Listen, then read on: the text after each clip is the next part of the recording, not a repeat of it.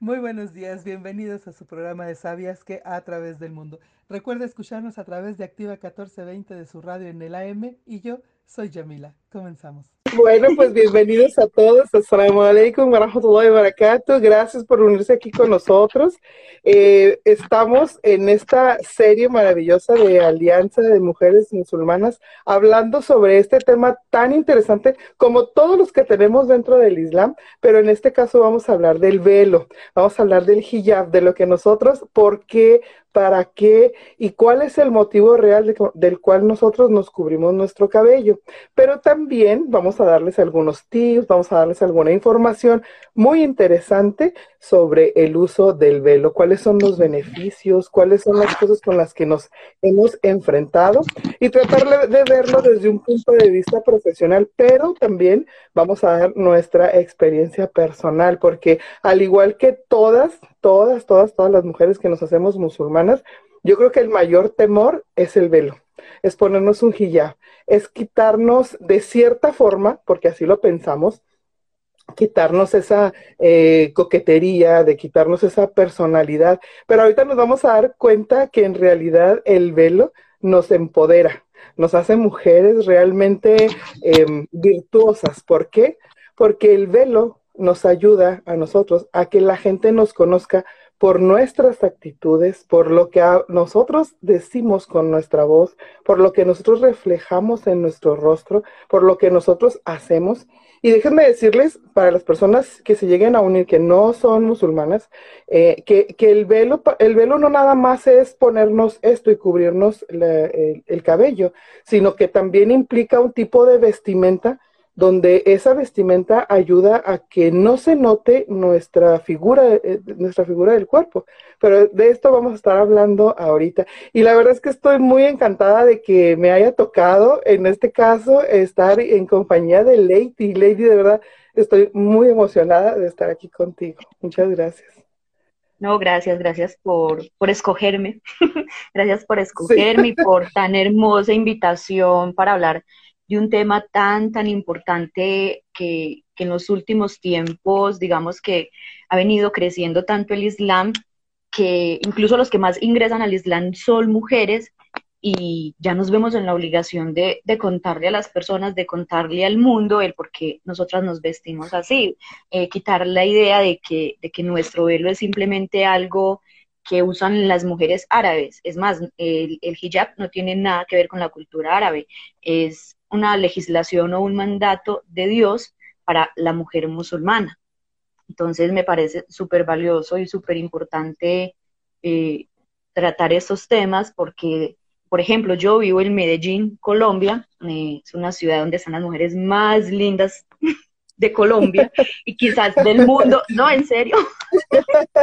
aquí las mujeres son muy hermosas, aquí, aquí la belleza, o sea, uno como mujer va a la calle y por donde uno mira, uno se, impresiona mirando tanta belleza que, que hay. Entonces, imagínate el uso del hijab en una ciudad como esta, o sea, esta es la ciudad de las cirugías estéticas, de la belleza, de, las mujeres con las uñas súper lindas, con las pestañas de la vaca Lola, con el súper cabello, súper senos, las súper caderas, porque aquí todas se operan, o por naturaleza también son así, o sea, son mujeres muy hermosas, entonces el hecho de, de uno ser musulmana, conversa, latina, y vestirse de esta forma ya choca un poquito como con la cultura. Digamos que para mí no ha sido choque, para, porque yo puedo comprender que mi sociedad eh, tiene otro tipo de, de, pensamiento en lo que es ver el cuerpo de la mujer o como la mujer se viste, ¿cierto? Entonces yo nunca lo he visto como un choque. Es más, yo no puedo pretender a venir a, aquellos de sopetón, así, de una acepten mi vestimenta. Es obvio que, por ejemplo, en el barrio en el que yo vivo, eh, soy la única mujer musulmana. Entonces, imagínate cómo voy a pretender yo que la gente acepte esto de un día para otro. Es obvio que hay miradas, que hay dudas de las personas, quizás hasta risa, burla, ¿cierto? Por, por ser esa única persona que, que dentro de mil, dos mil personas que vivan en una comunidad esté usando el hijab pero ahí es donde yo tengo que tener la capacidad de pensamiento, ¿cierto? Y de aceptación y de decir, es obvio que ellos tienen que reírse y no tomarlo como ofensa o hacerme como víctima. Como, soy la víctima porque soy la única musulmana en mi zona, soy la única musulmana en mi comunidad o en el área en el que estoy, entonces soy la víctima porque ellos se están riendo o porque ellos están murmurando o porque me están mirando. Obvio que tienen que mirarme, obvio que tienen que reírse porque de mil o dos mil mujeres, una está disfrazada. Entonces es mirarlo desde ese punto, desde el punto de entendimiento de, la, de las otras personas. Para, para nuestra sociedad, para Occidente, esto es nuevo. Entonces no tenemos que dejar la musulmana actual, la musulmana de hoy, tiene que dejar ese puesto de víctima, tiene que dejar ese puesto de me rechazaron, no hay que comprender, no es rechazo. Las personas no entienden porque vivimos en Colombia, en mi ejemplo, tú vives en México, ¿cierto? Las hermanas que están en Latinoamérica, incluso en Europa, esto es nuevo para ellos. Ya esto sí sería un rechazo, una burla o algo para verlo mal si estuviéramos en Arabia Saudita y, allá se rieran de nosotros por, por estar vestidas así, allá ya sí sería una ofensa y me, están discriminando. Sí, ahí sí, ahí sí, ya me puedo poner en lugar de víctima, pero en una sociedad como la que yo vivo, yo no puedo sentirme víctima, yo no puedo sentirme rechazada, porque al contrario, yo tengo que comprender a mis vecinos, yo tengo que comprender a mi familia a tal punto de hacer que ellos poco a poquito se acoplen, se adecúen a, lo que es mi vestimenta, a lo que es mi nuevo estilo de vida por, por la forma en que he adaptado lo que es e interiorizado el Islam. Entonces es tener paciencia y dejar ese puesto de víctima que no me gusta. Sí. Sí, mira, yo creo que si nos vamos a remontarnos un poquito más para atrás, antes de que éramos musulmanes.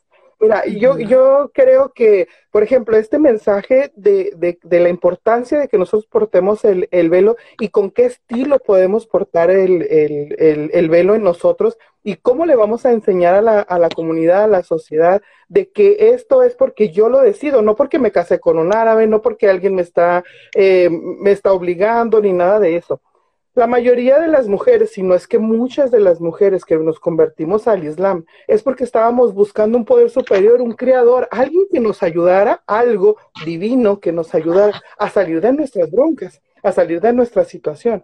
Entonces venimos de situaciones catastróficas, donde estamos dispuestas hacer cualquier cosa con tal de sentirnos bien, con tal de sentir que, somos parte de este universo, que, que, realmente somos merecedoras de que, de que Dios voltee a vernos a nosotras.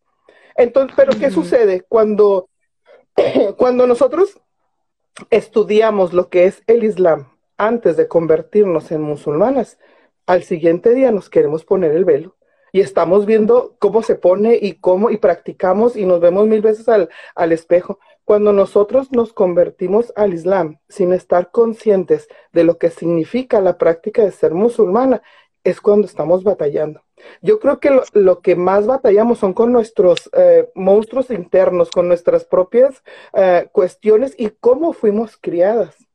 Eh, somos, somos mujeres que estamos criadas, que te dicen, como te ven, te van a juzgar.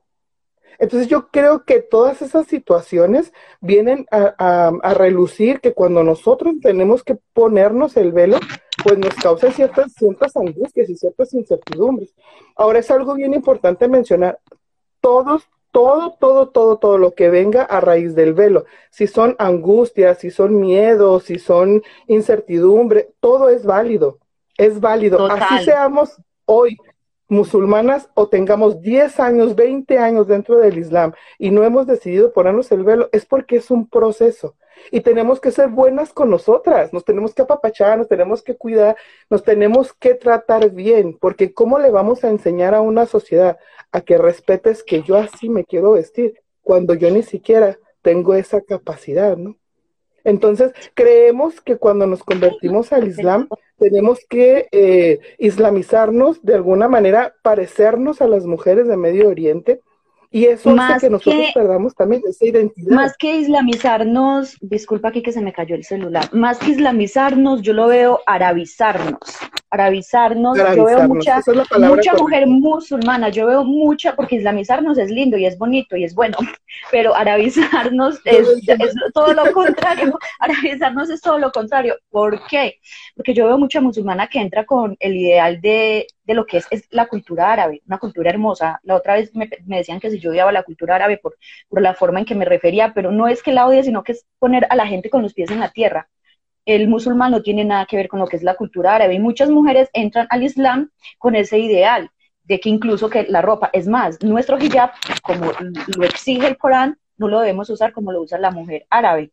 ¿Me entiendes? Entonces, más que islamizarnos es arabizarnos, adoptar ese, esa cultura, no. Algo que yo he tenido muy, muy, muy claro desde mi conversión es que yo no quiero dejar de ser colombiana, yo no quiero dejar de ser latina, yo no quiero dejar de tener ese folclore, eso que me identifica, porque yo nací en Colombia, mi mamá me puso Lady Viviana Pérez Jiménez, ¿cierto? Yo no quiero cambiar mi nombre, tampoco estoy en contra de quien lo hace, tampoco estoy en contra de quien lo hace porque le gusta, porque le parecen muy lindos los nombres musulmanes, ¿cierto? No estoy en contra de eso, pero me parece que la forma más bonita de hacer dawa que nosotros podemos tener es de esa forma.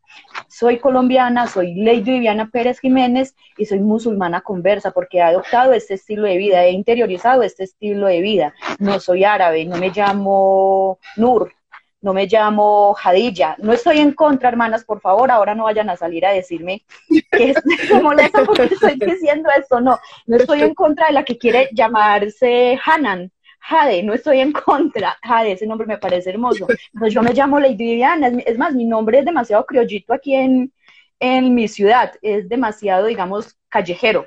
Pero aún así yo no me lo voy a cambiar porque mi mamá y mi papá lo buscaron con mucho amor el día que, se enteraron que era una niña y el día que, me vieron, ellos buscaron con mucho amor ese nombre, entonces es como una ofensa hacia ellos. Ay, mira, ahí está el primer error con nuestras familias, el ofenderlos cuando queremos cambiar eso. ¿Me entiendes? Entonces es, yo no, o sea, yo fui la que cambié, yo Lady, fui la que cambié, yo Lady fui la que adopté este estilo de vida, no mi mamá, no mis hermanas, no mis sobrinas, no mi familia. Entonces, soy yo la que tengo que aceptarlos a ellos sin, sin ir a agredirlos o a obligarlos a que tienen que comportarse de cierta forma, ¿cierto? Al principio, uno se, se monta en una película, uno se crea una película en la cabeza y uno llega con un montón de ideas, pero es por la forma en que nos presentan el Islam, que nos lo muestran como algo de muchos muchos deberes, deberes, deberes, deberes, deberes. No nos presentan primero como esa misericordia, como la rahma, de Allah, no nos muestran primero toda esa misericordia, sino todos esos deberes. Es más, la persona que me enseñó a mí el Islam me dijo, si tú no, que yo le dije, yo quiero ser musulmana, pero me cuesta, o sea, me cuesta demasiado poder usar el hijab, el velo, eso para mí va a ser algo muy difícil. Y esta persona lo primero que me dijo, pues te vas para el infierno si no lo usas.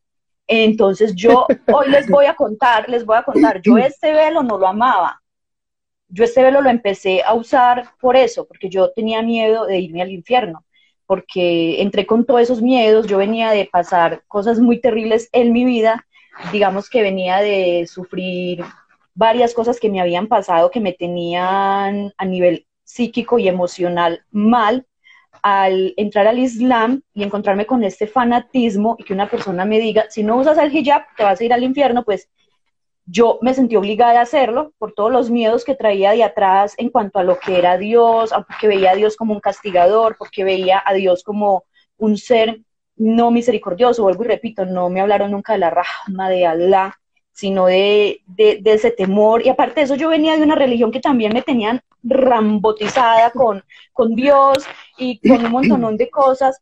Entonces, cuando yo empecé a usar el hijab, para mí era una obligación terrible y yo lo odiaba. Yo no quería ponerme esto, pero yo lo hacía porque tenía miedo de, irme al infierno. Yo me veía horrible, yo me veía fea. Aparte de eso, la gente me lo reafirmaba en la calle. la gente, yo porque soy una persona Yo porque soy una persona que me resbala. a, eso, a eso iba. Yo creo que, como les dije yo al principio, es válido. Todo lo que nosotros eh, pongamos como como pretexto, por así decirlo, es válido, porque es lo que nosotros sentimos. Y una de las partes de las que estamos hablando es de no dejar de ser de nosotras mismas. O sea, no puedo ni siquiera negar lo que siento. Y si siento miedo y si siento angustia, o sea, es real, lo, estoy sintiendo. Pero también llega una parte muy importante. Eh, en el caso de, de las que somos conversas ya adultas, yo creo que parte de que nosotros portemos el velo es enfrentarnos con esa, con ese, con ese tope de decir, soy un adulto. Sí me criaron de esta manera, sí vengo arrastrando todos estos tipos de, miedos y de, y de, angustias y de incertidumbres y, y todo eso, pero ahora soy un adulto, un adulto que está decidiendo tomar una disciplina para su vida, o sea, un cambio de vida radical. ¿Por qué? Porque ya intenté hacer mil cosas para sentirme bien y lo único que estoy haciendo es sintiéndome loca, es dudando de mi cordura. Entonces, cuando nosotros llegamos al Islam, nos damos cuenta que el Islam está lleno de valores, está súper lleno de valores. Y de verdad, si la gente supiera con lo que nosotros nos tenemos que enfrentar, esto no es nada. O sea, que nos digan, quítate ese trapo de la cabeza, no es nada. Necesitamos orar, orar cinco veces al día necesitamos asearnos cinco veces al día. Nuestro comportamiento con los demás, o sea, a mí me tiene que dejar de importar si mi vecino es bueno o malo conmigo. Yo tengo que ser un, vecino merecedor de ese vecino. Entonces, enfocarme en mí, hacer los cambios en mí e intentar tomar las riendas de mi vida no es algo tan sencillo. De verdad, o sea, el velo viene siendo algo insignificante para todas las cosas que nosotros como personas tenemos que hacer. Entonces, eh, aquí lo importante, sí, dime, dime. No, que en este punto, para mí, el velo, más que ser un pedazo de tela que cubre mi cabello, para mí el verdadero hijab y el verdadero velo está en el corazón. Y, y, y, en ese punto, a mí me lo, antes, cuando yo estaba muy fanática y hablábamos sobre este tema, yo lo, yo iba en contra de él, pero en ese transcurrir de mi vida, en, en estos años que yo llevo, vamos a cumplir 10 años, yo voy a cumplir 10 años en el Islam, durante este tiempo yo he entendido que más que eso, porque yo he visto musulmanas muy arrogantes, musulmanas con unos egos muy altos, musulmanas que se creen superiores a las hermanas por el solo hecho de llevar esto. Y yo pienso que esto no, no significa nada, esto es nada, lo que realmente significa es mi comportamiento para cómo soy yo con la otra, mi comportamiento para cómo miro yo al otro. El hecho de que llevemos esto no somos santas, es más, podemos ser más pecadoras que la que vamos dando. Yo hoy, yo hoy tenía muchas ganas de, traer este temita aquí así cortico ah, para que avancemos más en lo que es el tema. Es que aceptemos, aceptemos la diversidad en cuanto a lo que es la otra. Eh, dejemos de, estar juzgando, de estar señalando a las otras hermanas porque no usan el velo o a las otras personas que, no son musulmanas y que visten de cierta forma. Yo pienso que todo tiene que ser aceptado. Yo pienso que, que nosotras nos tenemos que apoyar a tal forma. O sea, esa es la, para mí esa es la verdadera revolución feminista. Cuando yo apoyo tanto a mi hermana, que la acepto como es, yo siempre he dicho, si mi comportamiento, si mi proceder, si mi, decisión no daña al otro y no pone a otro en riesgo, soy yo la que asumo ese comportamiento. Eh, Alá no me dejó jueces ni juezas acá para que me juzguen por porque me maquillé las uñas. No, dejen, dejen, que el día del juicio final, ajá, dejen que el día del juicio final, cuando yo vaya ya ante Allah subhanahu wa ta'ala, él me diga, Lady, te voy a mandar mil años al infierno porque tiene las uñas maquilladas. Dejen, inshallah que eso no vaya a pasar nunca y que Allah me proteja del fuego del infierno, pero las personas tenemos que, dejar eso de, estar mirando a la otra, de, estar señalando a la otra porque se maquilló. Y yo fui una de esas y yo hoy le pido perdón a todas esas musulmanas, todas esas mujeres que llegaron al Islam y que pasaron por mis manos y que yo estaba rambotizada, que yo estaba montada en una película de terror y las hice sentir mal porque no usaban su hijab y las llevé a tal punto de que yo sé que les hice daño con mis palabras. Yo hoy les pido perdón, les pido perdón a todas esas mujeres que, que he ofendido por, por el solo hecho de que yo me creía mejor por ser musulmana, que levitaba, ya que estaba prácticamente levitando. Yo les pido perdón porque todas tenemos un proceso el proceso mío fue duro, el inicio del hijab, de usar el hijab, pero las otras, y yo las invito hoy, que las que entren nuevas, las que aún no usen hijab, lo piensen muy bien, lo piensen muy, yo no quiero dejarlo porque yo ya lo amo, yo ya lo adopté, yo ya me enamoré de él hace como un año, apenas hace como un año que, que me enamoré de mi hijab y que ya lo uso con, con ganas y con colores y, y sé ponérmelo porque yo no me lo sabía ni poner, o sea, era tanto mi rechazo a nivel emocional y físico que yo no me sabía poner el hijab. Eh, a mí, a mí se, reían de mí porque yo me ponía esto así, fum, fum, sin nada. Yo odiaba estos gorritos porque yo decía que me dejaban sorda. no me dejaban escuchar. Entonces yo, yo, no sabía ni cómo ponerme ese hijab, pero era por, por lo mismo, porque en sí yo estaba inconforme con él, yo no lo aceptaba. Cuando yo acepté el hijab, empezó a salir este estilo tan lindo, estos estilos en, que lo estoy usando nuevamente porque lo acepté. Entonces yo las invito a que Sí, ya me siento, pues ya, ya, también trabajé mucho mi autoestima, eso también tuvo que ver mucho con, con lo que era yo, Lady, lo, lo, cómo me veía, cómo me percibía cuando me miraba en el espejo, cómo eran esos pensamientos que tenía de mí misma a nivel cognitivo y comportamental y que me llevan a tener una conducta de rechazo, porque todo pensamiento me lleva a tener una conducta de rechazo, ¿cierto? Porque la autoestima está basada en eso, en lo cognitivo, en lo que pensamos y en lo y cómo nos comportamos. Entonces, esos pensamientos me llevaban a rechazarme y, se notaba en mi hijab, porque era, les voy a mostrar, después te muestro fotos, era una cosa horrible ese hijab. Mi sobrina, que es musulmana, ella decía que mi hijab era el hijab de una borracha, el hijab emborrachado, porque era una cosa horrible, pero, pero es eso, de que cuando lo vayan a adoptar, cuando vayan a empezar a usar el hijab, lo hagan desde, desde esa aceptación, desde que se ven lindas. Yo me veía De convicción. Sí, yo me veía fea. Es, una convicción, o sea, es darme, cuenta, decíamos ahorita, es enfrentarnos a nosotras. El, el miedo que nosotros tenemos con el uso del velo no es con la otra persona. Es verdad que la sociedad, mira, la sociedad realmente hace tanto daño y no nada más con el tema del velo, con todos los temas. O sea, a mí me impresiona cómo un grupo de personas tienen la capacidad de sentarse a hablar de la sexualidad de alguien que no está. O sea, e, eso se me hace a mí como que, o sea, ¿qué onda? Pero invita al del quien estás hablando para que puedas escucharlo, ¿no? Entonces, de esto también. Yo, yo viví una experiencia en, una ocasión en el, en el trabajo, cuando yo toda, yo me había convertido en musulmana, pero en mi trabajo no me permitían usar el velo. Eso creía yo, ahorita lo voy a contar yo creía que no me dejaban usar el velo. Entonces había una compañera en el trabajo que me dijo, tú no eres musulmana porque no te cubres la cabeza. Yo en tres días leí todo el Corán y ahí dice que tú no eres musulmana porque no usas el velo. Entonces yo soy enfermera de profesión y utilizamos la cofia, un corrito que llevamos arriba. Entonces yo le dije a ella, entonces tú ahora no eres enfermera, porque hoy se te olvidó la cofia y no la traes. ¿Cómo que no? Es diferente. Y yo me reí, ¿verdad? Yo me reí porque, porque no es ella como, como, como mi compañera, sino que es el mundo en general. O sea, el mundo en general tiende a ver la paja ajena cuando la tuya la tienes pegada aquí.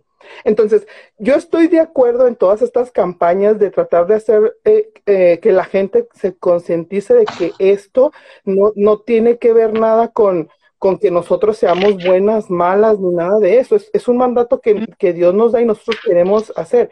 Pero también creo que nos debemos de enfocar más en nosotras que en tratar de cambiar a las demás personas. Eso es locura. Intentar cambiar a, a un mundo completo sobre algo que piensan realmente es desgastante y nos hace perder el enfoque de lo que nosotros en realidad venimos a buscar sino que en aprender la religión, aprender lo que Dios nos dice a nosotros en el Corán, lo que nos manda, y la sunna del profeta Muhammad, sallallahu alaihi wasallam, cuáles son esos comportamientos. Entonces la invitación a las hermanas es que nos pongamos a estudiar, que nos pongamos a leer, y que eso no se convierta en una, en una, en un arma, sino que se convierta en una herramienta.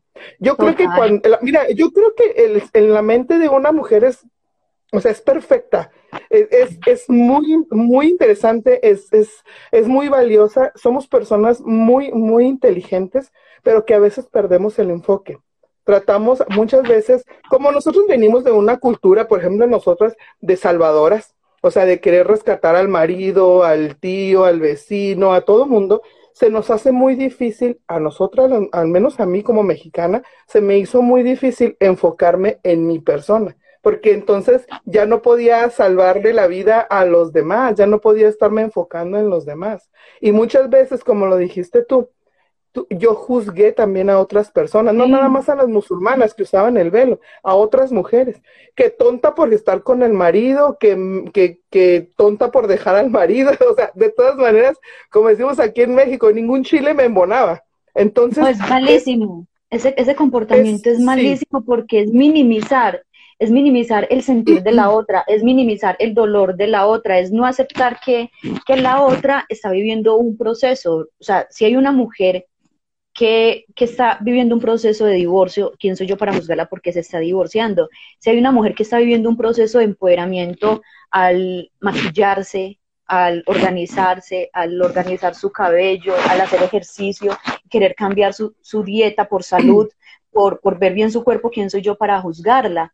Entonces, ahí es donde nosotras tenemos que crear ese sentido de sororidad entre nosotras las mujeres. Y no solo, yo no, en este momento no quiero hablar solo para las musulmanas, sino en general. Yo quiero que todas las mujeres nos unamos porque no podemos solas, porque estamos las unas para ayudarnos, porque vamos juntas porque yo ya me he cansado como de los libros de autoayuda, de autosuperación, de que yo sí puedo, no, yo no puedo sola, la nos creó para vivir en comunidad, somos seres creados para vivir en comunidad, entonces necesito una red de apoyo, necesito esa red de las mujeres, porque la peor enemiga que puede tener una mujer en este momento es otra mujer. Necesitamos ser una red de apoyo, una red con vínculos, una red con amor, con fuerza. Nos necesitamos. Necesitamos de de los ojos de la otra, necesitamos unirnos en amor para, para poder, poder, para poder salir adelante, para nosotras las musulmanas tenemos que dejar de criticarnos entre nosotras o en general entre las mujeres porque siempre estamos criticando y chuzándonos y dándonos feo, no, no podemos permitir eso. Y de, y de cierta manera también dejar de pensar si la otra está pensando lo que yo estoy pensando. O sea, eso no es sano, eso no es salud mental creer que tú piensas lo que yo estoy pensando, eso no es salud mental. Si nos vamos a los libros, vamos a suponer, mira, ¿cuántas veces hemos ido a la playa antes de ser musulmanas y nosotras mismas juzgábamos a las mujeres que andaban con una camiseta así de manga larga y decíamos, ¿a qué viene a la playa si no se va a poner traje de baño, verdad? Porque llegas a ver en la playa todo tipo de cuerpos todo, flaquitas, gordas, de todo, es la playa y tienes el permiso para andar eh, en traje de baño, ¿no? pero muchas veces también lo llegamos a juzgar. Si, si nos vamos a los libros, utilizar este tipo de vestimentas en el sol protege nuestra piel. Fíjate, nos puede salvar hasta de un cáncer de piel. y el cabello. Nuestra, nuestro cabello, mira, yo me acuerdo cuando yo era chiquita, mi mamá siempre nos decía, póngase a barrer, pero tapes el pelo. Y yo decía, pues, ¿por qué me tapo el pelo? Pues porque mi mamá dice, y, y, yo ahora lo sé, ¿verdad? Que, que la tierra contamina tu cabello. El polvo. Entonces, Exacto, entonces para las que no, para los que los que no son musulmanes, no son musulmanas y no, y no sepan, todas nosotras tenemos el cabello muy bonito, muy bonito porque está protegido, porque está cuidado. Otra cosa también muy importante que nosotros le dedicamos, aparte de nuestra higiene personal, le dedicamos tiempo a nuestro rostro, porque es lo único que se ve. Nosotros tenemos manos bonitas, cuidadas, andamos poniéndonos ahí nuestra cremita. ¿Y eso qué hace? que nos tengamos que obligar a vernos a un espejo. Entonces, tarde o temprano, la espiritualidad de nosotros llega a través de mirarnos en ese espejo, de ese espejo y de verdad poder decir gracias a Dios, o sea, de verdad gracias a Dios, porque por el día de hoy puedo mirar, el día de hoy puedo mirarme al, al rostro, el día de hoy puedo ponerme una cremita o algo, cositas así, y vamos aceptando también nuestra edad cuando vamos creciendo. Entonces, lejos de ser de verdad, o sea, nada más algo que nos está, nos está cubriendo la belleza eh, en cuestión a nuestro cabello para los demás, es un regalo de Dios porque nos permite ocuparnos de nosotras. Yo me acuerdo al principio, yo también, yo le preguntaba a un hermano, porque yo le decía, es que yo no quiero ponerme eso así toda de negro. O sea, yo me sentía, porque igual que tú, yo también, a mí me gusta el folclore. Mira, yo me pongo piedritas aquí, me hago de cosas. Entonces él me decía, ¿por, ¿por qué piensa usted que, que de negro? Pues es que yo veo en la televisión y todas las mujeres de negro. Me decía él, no, utilizan el color negro porque es más fácil para ellas, porque el tipo de tela, por el tipo de clima, por el tipo de, aire que hay allá, por la arena que hay allá, muchas cosas tienen que ver. pero, pero esto no tiene nada que ver. Claro, dice, la vestimenta debe de ser sencilla, modesta, que no llame mucho la atención, pero el hecho de traerlo ya llama, la, atención Muchísimo, Mira, a mí me llama mucho la atención, por ejemplo, mujeres que fuimos muy, muy extrovertidas antes de ser musulmanas, donde las características físicas de nosotras eran muy llamativas, porque cuando nos volvemos al Islam le tenemos miedo a llamar la atención cubiertas? O sea, quieras o no, nos sale la doble moral también. Entonces, en eso es en lo que nos tenemos que enfocar. porque si antes no me importaba que me miraran por las características de mi cuerpo? Al contrario, mira, yo siempre fui una mujer que si había un salón lleno de gente, yo me cruzaba por el medio y qué tiene y me movía y todo, ¿no? Y cuando me volví musulmana, yo decía, es que cómo voy a ir y, y ahora tapada. La verdad es que le tenía miedo a que la gente me juzgara por lo que yo una vez hice. O sea, que yo con la vara que me di, en algún momento yo también iba a ser medida. Entonces, enfocarme, enfocarme más en lo que realmente, o sea, ¿por qué hago las cosas? ¿Para qué hago las cosas? E, e, es enfocarme en mi realidad y en ser honesta conmigo. Yo tengo que ser honesta conmigo, porque Allah sabe lo que yo tengo en mi corazón. Y como Él sabe que yo realmente lo quiero portar, poco a poco me da la oportunidad de que yo me vaya conociendo y que esto deje de tener tanta importancia porque estoy enfocada en otras cosas que son también más importantes. Decías tú la coquetería y todo eso hay, hay, para algunas que nos, que nos relajamos. Yo cuando empecé a usar el velo, al contrario, yo lo quería usar así súper perfecto y que no se me saliera un chinito de por aquí porque, o sea, yo ya sentía que ya, que ya, este, me iba a ir al infierno porque se me miraba ahí un, un, un churrito, ¿no? Y pero con, con, el paso del tiempo también me fui relajando, o sea, me di cuenta que, no, que lo que tenía que hacer era nada más cumplir con cubrirme, que llegara hasta donde tenía que llegar y nada más. Pero es poco a poco, no, no, no nos debemos de maltratar. No, no, podemos permitir ni maltratar a las demás, ni ser maltratadas, porque, mire, o como decías tú ahorita al principio, no se ofendan, no se ofendan, pero no sé dónde nos sale ese sentimiento de ser víctimas. nos gusta ese sentimiento de que digan, pobrecita de mí, ella no tuvo la culpa, este, eh, miren, ella es tan buena, porque habemos mujeres cubiertas, pero que salen serpientes de nuestra boca. Entonces, cuando no queremos justificar que la otra persona tuvo la culpa, ah, pues entonces se hago cara de, de, musulmana toda cubierta, ¿verdad? Pero en realidad no nos hacemos responsables de lo que sale de nuestra boca. Entonces, el, el, portar el velo es más, es muchísimo más que, que, que, enfrentarnos con una sociedad, es enfrentarnos con nosotros. Sí, a nosotras mismas, a nosotras mismas, nuestros propios demonios y nuestros ideales y pensamientos irracionales que nos llevan a adoptar cierto tipo de conducta ahí es realmente donde está la verdadera yihad. ahí es donde está el, luchar contra esos pensamientos y esos deseos del corazón, porque esto es fácil, pues bueno, ya se nos hace fácil. Y ahora ya para mí es, es fácil usarlo y yo no me vería sin el hijab. Yo la verdad no, no me vería sin... mira, déjame, déjame, te cuento algo, fíjate. Yo, yo tengo dos años y poquito más de ser musulmana. Yo voy a cumplir apenas tres años de ser musulmán. En mi trabajo, yo asumía que no podía usar el velo en el hospital. Por, porque yo no miraba, o sea, no hay otra imagen que yo tenga. En, en Guadalajara hay una médico eh, que ella es musulmana y, y, utiliza el, el, velo, pero yo decía, pues es que ella es médico, ella no utiliza pues la cosa, lo que nosotros utilizamos. Entonces yo asumí que en mi trabajo no podía usarlo. Entonces, como unos ocho meses, pues yo no utilicé, después de haberme hecho musulmana, yo no utilicé el velo en el trabajo. Yo me lo ponía aquí para salir, lo llegaba al trabajo y ya me lo quitaba, y apenas salía del trabajo y yo me lo ponía allá adentro y ya, me, ya salía y ya siempre con velo. Pero en el trabajo no. Entonces, cuando yo, afortunadamente llegó la pandemia y yo soy de las que está en casita guardada. Entonces yo dije, en este tiempo dije, yo me voy a armar, yo voy a contratar un abogado y a mí me van a tener que dejar usar el velo porque es mi derecho y que no sé qué. Y me puse a estudiar leyes y me puse a estudiar un chorro de cosas para poder eh, defenderme porque pues me iban a discriminar porque yo por el velo, ¿no? Encontré un abogado que claro que me enseñó sobre las leyes y me dijo, yo te voy a recomendar que hables con tu jefe.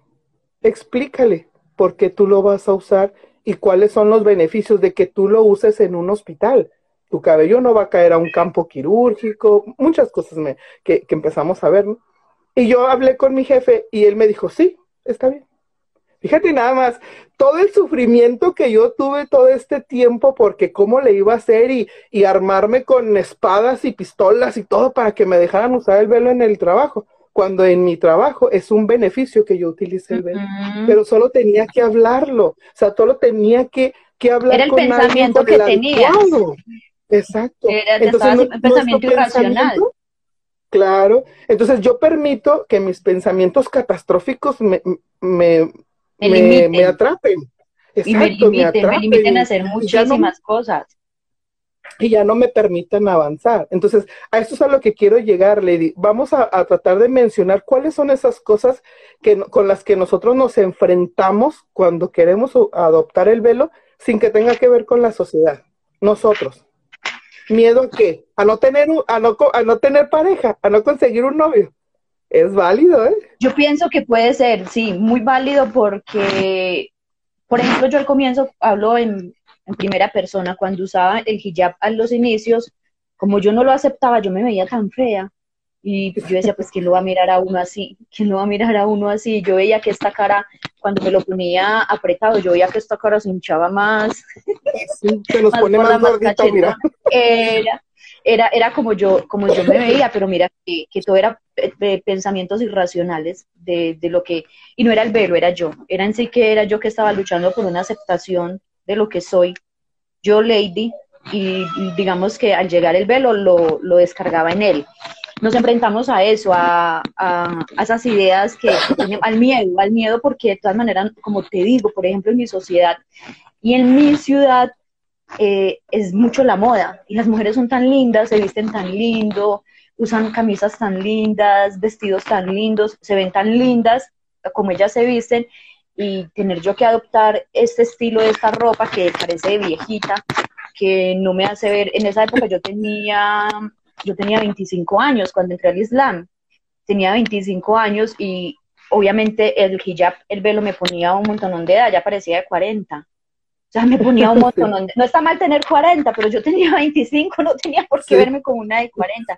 Entonces, to todas esas cosas, el enfrentarse a, a, lo que, a cómo se ven las mujeres de afuera y yo no. O sea, yo, si yo iba a un sitio, si yo iba a un restaurante, eh, iba a ser incómodo, si estaba en un centro comercial o en un parque, era incómodo porque era la única así vestida, pero ¿sabes qué? Es algo como contraproducente, pues como que te hace una jugada. Uno piensa de que esto no llama la atención, que esto te minimiza ante los ojos de los hombres y quizás ante los ojos de las otras mujeres, pero a mí me ha pasado que es todo lo contrario, ha sido todo, todo lo contrario. Hay más pretendientes, hay más pretendientes, sí. más, más hombres que quieren conocerlo a uno porque digamos que los obligamos a pensar, los obligamos a descifrar, los obligamos a, a ponerse como ese reto de saber cómo es ella, cómo es su cabello, qué puede ofrecer ella, cómo a imaginar realmente cómo es esa mujer, se puede tener una conversación con ella. Eh, los obligamos a que cuando nos hablen, cuando nos aborden, no nos aborden desde lo, lo morboso, desde lo, ay, mira qué senos, mira que, no, los obligamos a que nos aborden de otra forma. Entonces, es, es quitarnos esas ideas que tenemos. Eh, ese fue mi problema, de que como me veía, a mí no me gustaba, yo no lograba acomodarme con esto, me veía vieja, eh, aunque yo tampoco iba como por la calle que la gente me estaba mirando, mira, sufro miopía, y yo no veo a, a ciertas distancias, no me daba de cuenta si, si me miraba, si me miraba no, no, no me miraba, yo creo que la gente sí me mira, yo creo que es lo que pasa es que yo vivo en mi mundo, yo tengo un mundo aquí propio, y yo cuando voy a un sitio, o incluso podemos estar aquí y mi cabeza estar en otro planeta, volando. Entonces, sí, no, por eso nos hicimos amigas, Lady. Sí, no tengo como tanto eso, pero eso sí puede ser, lo más, lo que más nos puede afectar es nosotras mismas, porque nos tenemos que Mira, hay, quedar... Sí, hay algo bien importante, hay algo bien importante. Afortunadamente vemos personas con una resiliencia alta, con, con, ah, con, esa capacidad de poder decir, ok, aquí se terminó, se terminó. Te decía yo ayer, hasta una lata de salsa tiene su tiempo de caducidad. Entonces, cuando nosotros nos convertimos al Islam y sobre todo cuando nos empezamos a portar el velo, la gente que no, que, que Allah no quiere con nosotros se abre, se abre. Se van amigos, se van amigas, perdemos eh, trabajos, o sea, muchas, muchas situaciones que a lo mejor en ese momento lo único que nos causa es miedo, es mucha angustia porque ¿y ahora qué voy a hacer? Me quedé sola y no sé qué y no sé cuánto. Pero si nosotros nos agarramos bien, bien fuerte a la religión y, y, seguimos en busca de ese conocimiento, nos, damos, nos vamos a dar cuenta que es un empezar de ceros. Cuando nosotros hacemos shahada, Allah nos perdona en su infinita misericordia, nos perdona todos nuestros pecados pero no nada más así, o sea, nada más así como que a nosotros, nos da la oportunidad de nosotros poder hacer una vida, una vida nueva, o sea, algo completamente diferente. Y creo que también la el duelo a, la pérdida de esas amistades, a la, a la pérdida de, de, de, no ir a ciertos lugares que nosotros ya no, no frecuentamos, se vuelve un duelo y es válido, pero también debemos entender una cosa, de que, como decías tú ahorita, no podemos sola. Y si yo veo que estoy sufriendo, el Islam no es para sufrir, el vestirme musulmana no es para sufrir. Y si yo estoy sufriendo en este momento, tengo que tener la capacidad de buscar ayuda. O sea, de buscar a, hey, échenme la mano, estoy haciendo bien o estoy haciendo mal. Porque por eso nos tenemos que convertir en una red de apoyo. Por eso nosotras las musulmanas y las mujeres en general, voy a dejar de hablar nosotras las musulmanas, no. Las mujeres en general tenemos que hacer una red de apoyo para, para las otras. Es, es la verdadera lucha feminista, más que ir en contra de lo que son los hombres, es ir en contra de lo que nosotras estamos haciendo por las otras para enterrarlas, para minimizarlas, para hacer sentir mal a una mujer, para estar tratando a la otra de, un montón de cosas que, que no puedo decir acá, pero ahí es donde nosotros necesitamos sanarnos para poder sanar, para poder ser esa red de apoyo para las otras, para apoyarnos entre nosotras en eso que estamos sintiendo, nunca minimizar el dolor de la otra. Eh, nunca lo que la otra esté viviendo, el dolor que la otra esté pasando, nosotros simplemente tenemos que ser una escucha activa, porque si la otra persona nos lo está contando no es para que le demos su opinión, simplemente para que la podamos escuchar y ella se pueda desahogar. Entonces no podemos minimizar o decir, por ejemplo, hemos aprendido mucho a, decirle a las personas en los últimos días, ay, échele ganas, levántese, ay, no, usted puede. No, a veces no, a veces nuestro cerebro no nos da a veces nuestras capacidades, nuestras funciones cognitivas no están a lo que es, al nivel que deben de estar y, no nos dan para funcionar. A veces estamos pasando un montón de cosas que para la otra puede ser mínimo, pero para la, pero para la persona que lo está viviendo es doloroso. Entonces tenemos que ser más sensibles, ser más asertivos. Y, aparte, aparte es muy importante que nosotros aceptemos que no tenemos todas las capacidades o sea, que hay cosas que nos rebasan, que aunque yo sepa que esto es un mandato de Allah y que nos va a salvar de las, de, las llamas del infierno, a mí, a mi padre, a mis hermanos, a mis hijos, aún a pesar de eso, estoy sintiendo algo que no me está gustando. O sea, estoy sintiendo el rechazo de los demás y es real. O sea, no tratar de esconder eso que estamos sintiendo, porque ese rechazo que sentimos de, de la amiga, o ese rechazo que sentimos eh, en, algún, en algún lugar específico cuando vamos, no sé, al mercado a comprar ciertas cosas, es real. El peligro que también nosotros corremos en andar en algún lugar público también es real. Entonces, no minimizar, no tratar de, esconder que, que, todas esas cosas son reales. Nosotras podemos ser atacadas, por ejemplo, por un predicador, por una persona que está en la calle hablando de Dios y que cuando pasamos por ahí, ese hombre deja de hablar de Dios y empieza a atacarnos a nosotros. Y nosotros tenemos que por un ladrón, porque piensan que somos extranjeras. Exacto. porque piensan que somos extranjeras y, y nos quieren robar. Claro, es que la ignorancia es algo que es un mal de, la gente. No, no, no nos ponemos a pensar que, la verdad la podemos tener o no la podemos tener. O lo que tú creas, si a mí no me afecta, afecta, yo te tengo que dejar en paz. Fíjate, yo creo que otra de las cosas también en las que nos, nos enfrentamos es a, a nuestra propia familia.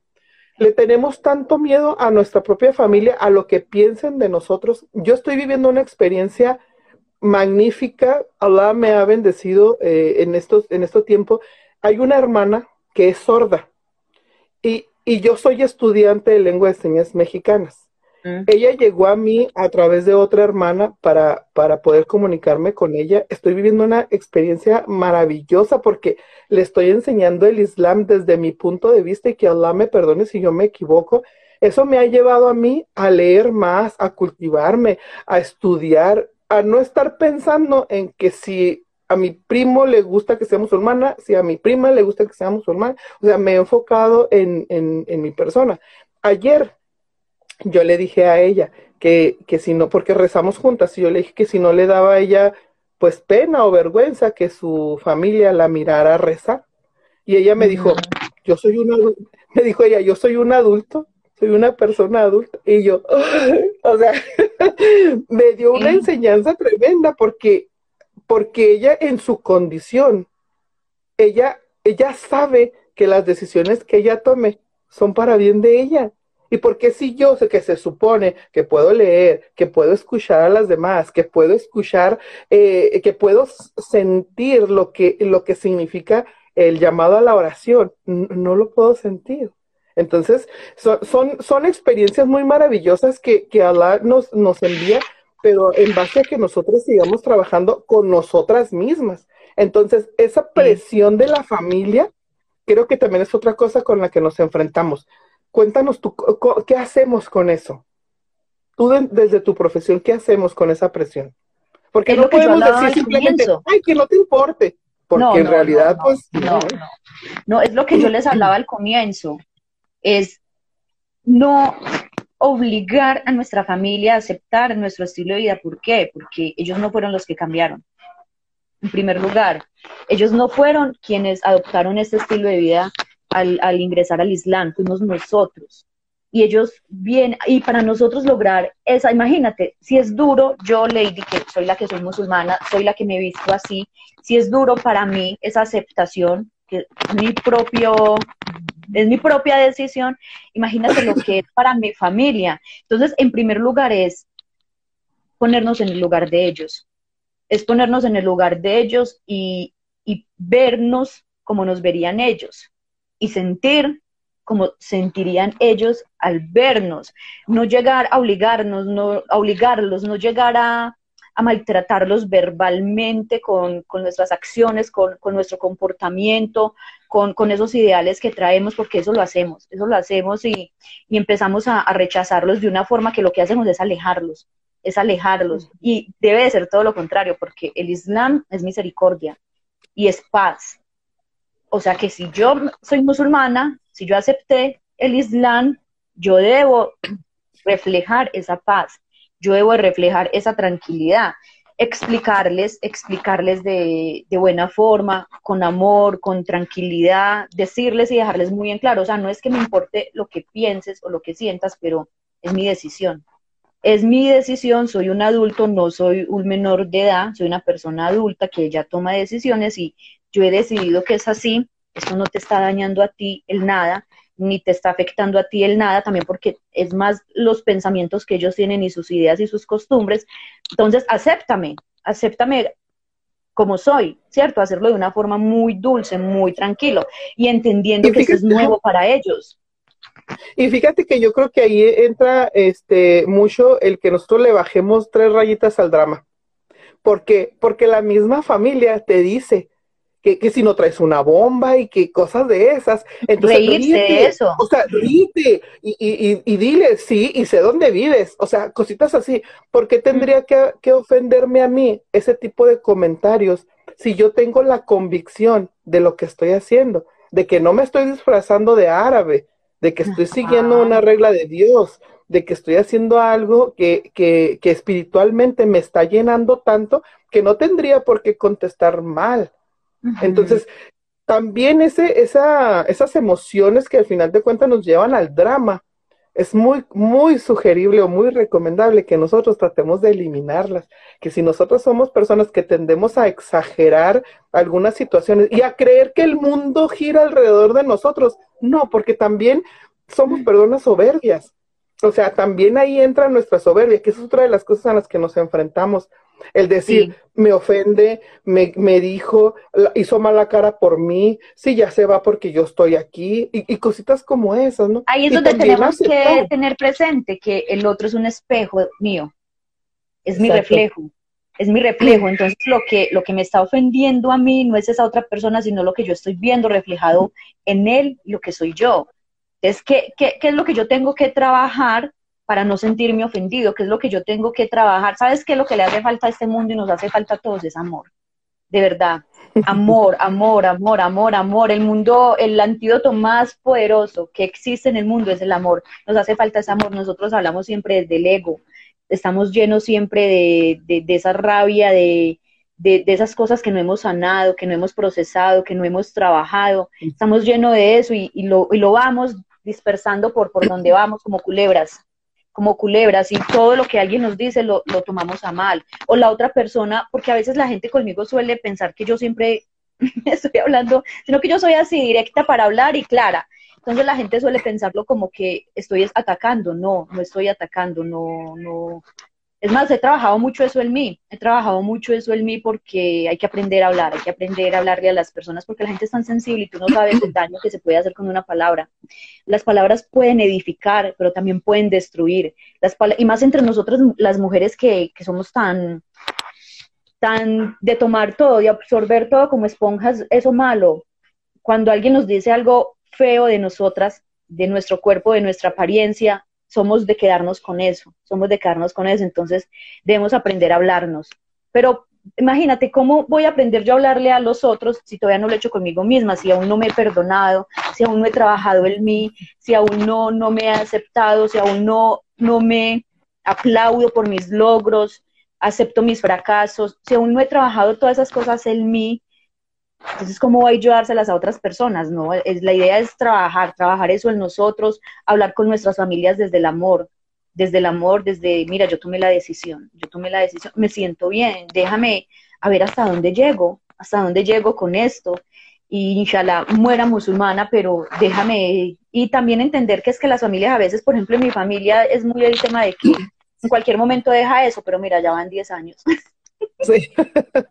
Sí, fíjate, A, mí, me sucedió en la familia al revés. Yo siempre fui muy extrovertida, siempre. O sea, yo podía hacer una hoy y mañana hacer otra en cuestión física y en, atrevimiento a hacer ciertas cosas, ¿no? Ah, no, yo soy una fotocopia. Yo soy una fotocopia. Si, si me quito el hijab, yo soy la lady de, los 15 años, cabello largo, el mismo color. yo soy una fotocopia. Ah, no, yo no, yo, yo soy así muy variante. Entonces, cuando yo llegué así, pues a ellos no les impresionó. O mm, sea, ya estaban enseñados a que te vestías de. Pero yo iba preparada, yo iba súper preparada para decirles por qué y que, que, me tenían que respetar y guau, guau, guau, guau, guau. No. Y cuando alguien en la casa quiso hacer algún comentario, porque nosotros como hijos respetamos mucho a nuestros padres, aún sin ser musulmanes, jamás un comentario malo para ellos, ni, o sea, nada. Mi mamá es mi mamá y lo que ella dice es ley, y, lo dijo mi papá y hay que hacerlo. Entonces yo me acuerdo que en, en, algún momento yo me di cuenta que mi papá había leccionado a mis hermanos. O sea, mi papá les dijo, y pobre de ustedes el que le diga algo a Yamila. Entonces, nunca me dijeron nada, ¿verdad? Pero cuando hacen, en algún momento que llegaron a hacer el, el, el, la broma de, de, de la bomba, pues yo me reí con ellos igual. Y me la hicieron muchas veces. Yo conocí un amigo Entonces, Mi mamá, mi mamá decía, oye, ¿y tú cuándo vas a dejar de reírte así? Que no tienes que comportarte más así, más seriecita. Ande, no, mamá, le digo, es que no es eso. Y cuando les explicas y cuando, y cuando ellos ven que tu, que tu cambio es simplemente para mejorar, ellos también les fascina. O sea, les fascina porque ya de ti no va a salir una mala respuesta. Entonces, cuando tú tienes la convicción de que la religión la adoptaste para cambiar tú, para tener valores, nunca vas a contestar mal. Hace poquito fui a mi trabajo y el chavo que estaba poniéndonos la gel cuando entramos, me dijo, ¿y tú por qué vienes disfrazada de musulmana? Y yo me, yo me ataqué de la risa. Y yo le dije, porque soy musulmana. Y él me dijo, perdóname, perdóname, perdóname. Y me decía muchas veces que lo perdonara. Y yo, hey, tranquilo, no pasa nada. Está bien que te rías, a mí me gusta que te rías. Entonces eso hizo que, que él se liberara y, y, que no se sintiera culpable y que tuviera esa empatía conmigo, ¿verdad? De decir, ay, ¿en serio? Ay, fíjate que yo pensé que nada más allá por Egipto y, y sin querer hice agua. ¿Por es que es explicarle a las personas porque ellos no saben, ellos no saben, hay mucha gente que no sabe qué es el Islam, hay mucha gente que, que, no sabe, no, tienen ni pues idea. No. voy a poder compartirles eso. ahí, es, ahí, es, donde nosotros tenemos que tener es mucha paciencia, mucha paciencia y entendimiento de que a los lugares a los que yo voy, los lugares que yo frecuento por el hecho de vivir en Medellín, Colombia, toda la gente en la que en el lugar que yo voy a estar no es musulmán, no son musulmanes y no tienen ni idea qué es. Ellos me van a relacionar a mí, van a pensar que soy un árabe que soy una mujer árabe, pero cuando escuchan mi acento, cuando me escuchan hablar, ay, no, pero es que estás de acá, entonces ahí se acercan a preguntar, sí, se acercan a preguntar, ahí es donde yo tengo que responder con amor, sin ofenderme. Y más las señoras que son de edad, las señoras que, que ya tienen eh, su tercera edad, ellas son muy, muy crueles al preguntar, entonces hay que aprender. Mira, ya se nos va a acabar el tiempo para que nos despidamos, nos quedan 25 minutos, segundos. Ok, vámonos a dar algunos tips. Ya vimos lo que nos vamos, lo que, a lo que nos enfrentamos cuando nos ponemos el, el hijab, pero vamos a hablar sobre algunos tips. Por ejemplo, yo sugiero mirarte al espejo comprarte la tela que, que, más te llame la atención, que más te guste, sin estar pensando en que si es pecado. Hola, salam aleikum. Eh, los tips o consejitos que nos quedaron faltando para ese día al momento de usar el hijab me parece súper importante es como el autoconcepto que tenemos de nosotras mismas, es decir, dejar de tener pensamientos negativos. Para mí ese sería el número uno, porque al momento que nos ponemos el hijab, vamos a pensar, estamos pensando siempre de una forma negativa, del cómo me, me están mirando las personas. Es obvio que nos van a mirar más si vivimos en un país en el cual la mayoría de mujeres no visten con el hijab. Entonces, lo más obvio, lo más natural y lo más normal es que nos van a mirar. Entonces, esa primera recomendación es dejar de tener esos pensamientos negativos del cómo nos van a mirar las personas, porque realmente lo que importa es cómo me veo yo ante el espejo con el hijab. Ponernos un objetivo, ese sería el segundo punto, ponernos un objetivo. Eh, un objetivo es por qué estoy utilizando el hijab, por qué y para qué o para quién si lo estoy utilizando por la sociedad o para Allah, para obedecer a Allah, el decreto que Él puso en el Corán para nosotras las mujeres. Y aquí es, en este punto es muy importante entender el por qué Allah nos pide el uso del hijab, porque el uso del hijab no solamente lo podemos ver como un tema de, de que lo hago por religiosidad o que lo hago porque que lo estoy haciendo por el tema de que tengo temor de irme al infierno, no, hay que tener muy claro el por qué. Y una de esas razones es porque también el hijab nos ayuda a fomentar la solidaridad entre mujeres, es decir, las mujeres que padecen de cáncer, eh, nos vamos a, vamos a hacer que ellas se pongan en el mismo lugar de nosotros al usar el hijab o al cubrirse y no van a sentir vergüenza del por qué no, no tienen cabello. Me, hago entender. Entonces es como por misericordia también, por, por el cómo logro ponerme yo en el lugar de la otra cuando se, se hace una quimioterapia y su cabello se cae. Muchísimas gracias a Lady por habernos acompañado el día de hoy desde Medellín, Colombia. Recuerde escuchar su programa de Sabías que a través del mundo por el 1420 de la AM en su radio, por favor. Y también recuerde eh, escuchar los programas ya grabados en el área de podcast en Spotify. Nos escuchamos el próximo domingo, inshallah. Se despide de usted su amiga Jamila. Assalamu alaikum wa rahmatullahi wa barakatuh. Muy buenos días, bienvenidos a su programa de Sabias que a través del mundo. Recuerda escucharnos a través de Activa 1420 de su radio en el AM y yo Soy Yamila. Comenzamos. Bueno, pues bienvenidos a todos. Alaikum. Gracias por unirse aquí con nosotros. Eh, estamos en esta serie maravillosa de Alianza de Mujeres Musulmanas hablando sobre este tema tan interesante como todos los que tenemos dentro del Islam, pero en este caso vamos a hablar del velo, vamos a hablar del hijab, de lo que nosotros, por qué, para qué y cuál es el motivo real del cual nosotros nos cubrimos nuestro cabello. Pero también vamos a darles algunos tips, vamos a darles alguna información muy interesante sobre el uso del velo, cuáles son los beneficios, cuáles son las cosas con las que nos hemos enfrentado y tratar de verlo desde un punto de vista profesional, pero también vamos a dar nuestra experiencia personal, porque al igual que todas, todas, todas, todas las mujeres que nos hacemos musulmanas, yo creo que el mayor temor es el velo, es ponernos un hijab, es quitarnos de cierta forma, porque así lo pensamos, quitarnos esa eh, coquetería, de quitarnos esa personalidad. Pero ahorita nos vamos a dar cuenta que en realidad el velo nos empodera, nos hace mujeres realmente em, virtuosas. ¿Por qué? Porque el velo nos ayuda a nosotros a que la gente nos conozca por nuestras actitudes, por lo que nosotros decimos con nuestra voz, por lo que nosotros reflejamos en nuestro rostro, por lo que nosotros hacemos.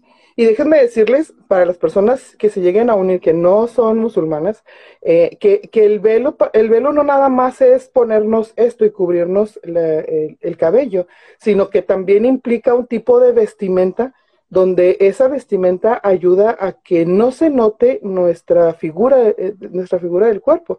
Pero de esto vamos a estar hablando ahorita. Y la verdad es que estoy muy encantada de que me haya tocado, en este caso, estar en compañía de Lady. Lady, de verdad, estoy muy emocionada de estar aquí contigo. Muchas gracias. No, gracias, gracias por, por escogerme. gracias por escogerme y por tan hermosa invitación para hablar de un tema tan, tan importante que, en los últimos tiempos, digamos que ha venido creciendo tanto el Islam, que incluso los que más ingresan al Islam son mujeres y ya nos vemos en la obligación de, contarle a las personas, de contarle al mundo el por qué nosotras nos vestimos así, eh, quitar la idea de que, de que nuestro velo es simplemente algo que usan las mujeres árabes. Es más, el, el, hijab no tiene nada que ver con la cultura árabe, es una legislación o un mandato de Dios para la mujer musulmana. Entonces me parece súper valioso y súper importante eh, tratar estos temas porque, por ejemplo, yo vivo en Medellín, Colombia, eh, es una ciudad donde están las mujeres más lindas de Colombia y quizás del mundo, no, en serio. aquí las mujeres son muy hermosas, aquí, aquí la belleza, o sea, uno como mujer va a la calle y por donde uno mira, uno se, se impresiona mirando tanta belleza que, que hay. Entonces, imagínate el uso del hijab en una ciudad como esta, o sea, esta es la ciudad de las cirugías estéticas, de la belleza, de, las mujeres con las uñas súper lindas, con las pestañas de la vaca Lola, con el súper cabello, súper senos, las súper caderas, porque aquí todas se operan, o por naturaleza también son así, o sea, son mujeres muy hermosas, entonces el hecho de, de uno ser musulmana, conversa, latina, y vestirse de esta forma ya choca un poquito como con la cultura. Digamos que para mí no ha sido choque, para, porque yo puedo comprender que mi sociedad eh, tiene otro tipo de, de, pensamiento en lo que es ver el cuerpo de la mujer o como la mujer se viste, ¿cierto? Entonces yo nunca lo he visto como un choque. Es más, yo no puedo pretender a venir a, aquellos de sopetón, así, de una acepten mi vestimenta. Es obvio que, por ejemplo, en el barrio en el que yo vivo, eh, soy la única mujer musulmana. Entonces, imagínate cómo voy a pretender yo que la gente acepte esto de un día para otro. Es obvio que hay miradas, que hay dudas de las personas, quizás hasta risa, burla, ¿cierto? Por, por ser esa única persona que, que dentro de mil, dos mil personas que vivan en una comunidad esté usando el hijab pero ahí es donde yo tengo que tener la capacidad de pensamiento, ¿cierto? Y de aceptación y de decir, es obvio que ellos tienen que reírse y no tomarlo como ofensa o hacerme como víctima. Como, ay, soy la víctima porque soy la única musulmana en mi zona, soy la única musulmana en mi comunidad o en el área en el que estoy, entonces soy la víctima porque ellos se están riendo o porque ellos están murmurando o porque me están mirando. Obvio que tienen que mirarme, obvio que tienen que reírse porque de mil o dos mil mujeres, una está disfrazada. Entonces es mirarlo desde ese punto, desde el punto de entendimiento de, la, de las otras personas. Para, para nuestra sociedad, para Occidente, esto es nuevo. Entonces no tenemos que dejar la musulmana actual, la musulmana de hoy, tiene que dejar ese puesto de víctima, tiene que dejar ese puesto de me rechazaron, no hay que comprender, no es rechazo. Las personas no entienden porque vivimos en Colombia, en mi ejemplo, tú vives en México, ¿cierto? Las hermanas que están en Latinoamérica, incluso en Europa, esto es nuevo para ellos. Ya esto sí sería un rechazo, una burla o algo para verlo mal si estuviéramos en Arabia Saudita y, allá se rieran de nosotros por, por estar vestidas así, allá ya sí sería una ofensa y me, están discriminando. Sí, ahí sí, ahí sí, ya me puedo poner en lugar de víctima, pero en una sociedad como la que yo vivo, yo no puedo sentirme víctima, yo no puedo sentirme rechazada, porque al contrario, yo tengo que comprender a mis vecinos, yo tengo que comprender a mi familia a tal punto de hacer que ellos poco a poquito se acoplen, se adecúen a, lo que es mi vestimenta, a lo que es mi nuevo estilo de vida por, por la forma en que he adaptado lo que es e interiorizado el Islam. Entonces es tener paciencia y dejar ese puesto de víctima que no me gusta. Sí. Sí, mira, yo creo que si nos vamos a remontarnos un poquito más para atrás, antes de que éramos musulmanas. Mira, yo, yo creo que, por ejemplo, este mensaje de, de, de la importancia de que nosotros portemos el, el, velo y con qué estilo podemos portar el, el, el, velo en nosotros y cómo le vamos a enseñar a la, a la comunidad, a la sociedad, de que esto es porque yo lo decido, no porque me casé con un árabe, no porque alguien me está, eh, me está obligando, ni nada de eso la mayoría de las mujeres, si no es que muchas de las mujeres que nos convertimos al Islam, es porque estábamos buscando un poder superior, un creador, alguien que nos ayudara, algo divino que nos ayudara a salir de nuestras broncas, a salir de nuestra situación. Entonces venimos de situaciones catastróficas, donde estamos dispuestas hacer cualquier cosa con tal de sentirnos bien, con tal de sentir que, somos parte de este universo, que, que, realmente somos merecedoras de que, de que Dios voltee a vernos a nosotras. Entonces, pero ¿qué sucede cuando, cuando nosotros estudiamos lo que es el Islam antes de convertirnos en musulmanas? Al siguiente día nos queremos poner el velo y estamos viendo cómo se pone y cómo y practicamos y nos vemos mil veces al, al espejo. Cuando nosotros nos convertimos al Islam sin estar conscientes de lo que significa la práctica de ser musulmana, es cuando estamos batallando. Yo creo que lo, que más batallamos son con nuestros eh, monstruos internos, con nuestras propias eh, cuestiones y cómo fuimos criadas. Eh, somos, somos mujeres que estamos criadas, que te dicen, como te ven, te van a juzgar. Entonces yo creo que todas esas situaciones vienen a, relucir que cuando nosotros tenemos que ponernos el velo, pues nos causa ciertas, ciertas angustias y ciertas incertidumbres. Ahora es algo bien importante mencionar, todos, todo, todo, todo, todo lo que venga a raíz del velo, si son angustias, si son miedos, si son incertidumbre, todo es válido, es válido. Así seamos hoy, musulmanas o tengamos 10 años, 20 años dentro del Islam y no hemos decidido ponernos el velo, es porque es un proceso. Y tenemos que ser buenas con nosotras, nos tenemos que apapachar, nos tenemos que cuidar, nos tenemos que tratar bien, porque ¿cómo le vamos a enseñar a una sociedad a que respetes que yo así me quiero vestir cuando yo ni siquiera tengo esa capacidad, ¿no? Entonces, creemos que cuando nos convertimos al Islam, tenemos que eh, islamizarnos de alguna manera, parecernos a las mujeres de Medio Oriente Y eso hace que nosotros perdamos también esa identidad. Más que islamizarnos, disculpa aquí que se me cayó el celular, más que islamizarnos, yo lo veo arabizarnos. Arabizarnos, yo veo mucha, mucha mujer musulmana, yo veo mucha, porque islamizarnos es lindo y es bonito y es bueno, pero arabizarnos es, es todo lo contrario. Arabizarnos es todo lo contrario. ¿Por qué? Porque yo veo mucha musulmana que entra con el ideal de de lo que es, es, la cultura árabe, una cultura hermosa. La otra vez me, decían que si yo odiaba la cultura árabe por, por, la forma en que me refería, pero no es que la odie, sino que es poner a la gente con los pies en la tierra.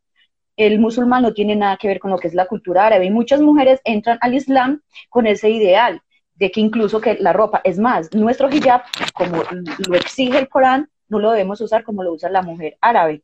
¿Me entiendes? Entonces, más que islamizarnos es arabizarnos, adoptar esa cultura, no. Algo que yo he tenido muy, muy, muy claro desde mi conversión es que yo no quiero dejar de ser colombiana, yo no quiero dejar de ser latina, yo no quiero dejar de tener ese folclore, eso que me identifica, porque yo nací en Colombia, mi mamá me puso Lady Viviana Pérez Jiménez, ¿cierto? Yo no quiero cambiar mi nombre, tampoco estoy en contra de quien lo hace, tampoco estoy en contra de quien lo hace, porque le gusta, porque le parecen muy lindos los nombres musulmanes, ¿cierto? No estoy en contra de eso, pero me parece que la forma más bonita de hacer dawa que nosotros podemos tener es de esa forma.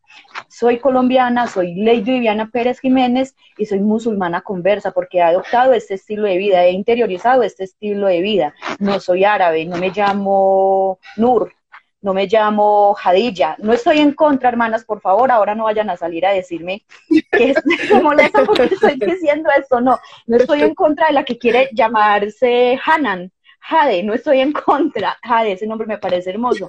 Pues yo me llamo Lady Viviana. Es más, mi nombre es demasiado criollito aquí en, en mi ciudad. Es demasiado, digamos, callejero. Pero aún así yo no me lo voy a cambiar porque mi mamá y mi papá lo buscaron con mucho amor el día que, se enteraron que era una niña y el día que, me vieron, ellos buscaron con mucho amor ese nombre, entonces es como una ofensa hacia ellos. Ay, mira, ahí está el primer error con nuestras familias, el ofenderlos cuando queremos cambiar eso. ¿Me entiendes? Entonces es, yo no, o sea, yo fui la que cambié, yo Lady, fui la que cambié, yo Lady fui la que adopté este estilo de vida, no mi mamá, no mis hermanas, no mis sobrinas, no mi familia. Entonces, soy yo la que tengo que aceptarlos a ellos sin, sin ir a agredirlos o a obligarlos a que tienen que comportarse de cierta forma, ¿cierto? Al principio, uno se, se monta en una película, uno se crea una película en la cabeza y uno llega con un montón de ideas, pero es por la forma en que nos presentan el Islam, que nos lo muestran como algo de muchos muchos deberes, deberes, deberes, deberes, deberes. No nos presentan primero como esa misericordia, como la rahma, de Allah, no nos muestran primero toda esa misericordia, sino todos esos deberes. Es más, la persona que me enseñó a mí el Islam me dijo, si tú no, que yo le dije, yo quiero ser musulmana, pero me cuesta, o sea, me cuesta demasiado poder usar el hijab, el velo, eso para mí va a ser algo muy difícil. Y esta persona lo primero que me dijo, pues te vas para el infierno si no lo usas.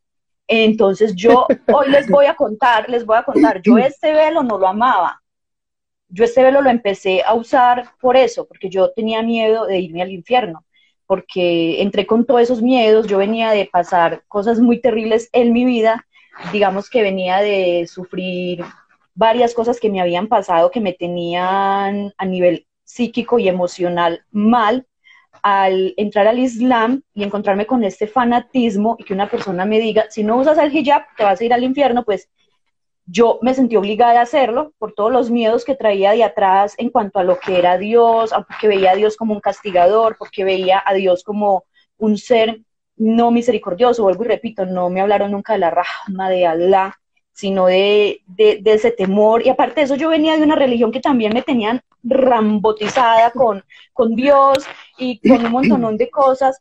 Entonces, cuando yo empecé a usar el hijab, para mí era una obligación terrible y yo lo odiaba yo no quería ponerme esto, pero yo lo hacía porque tenía miedo de, irme al infierno. Yo me veía horrible, yo me veía fea. Aparte de eso, la gente me lo reafirmaba en la calle.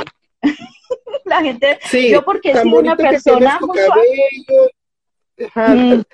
Yo porque soy una persona que me resbala. a, eso, a eso iba. Yo creo que, como les dije yo al principio, es válido. Todo lo que nosotros eh, pongamos como como pretexto, por así decirlo, es válido, porque es lo que nosotros sentimos. Y una de las partes de las que estamos hablando es de no dejar de ser de nosotras mismas. O sea, no puedo ni siquiera negar lo que siento. Y si siento miedo y si siento angustia, o sea, es real, lo, estoy sintiendo. Pero también llega una parte muy importante.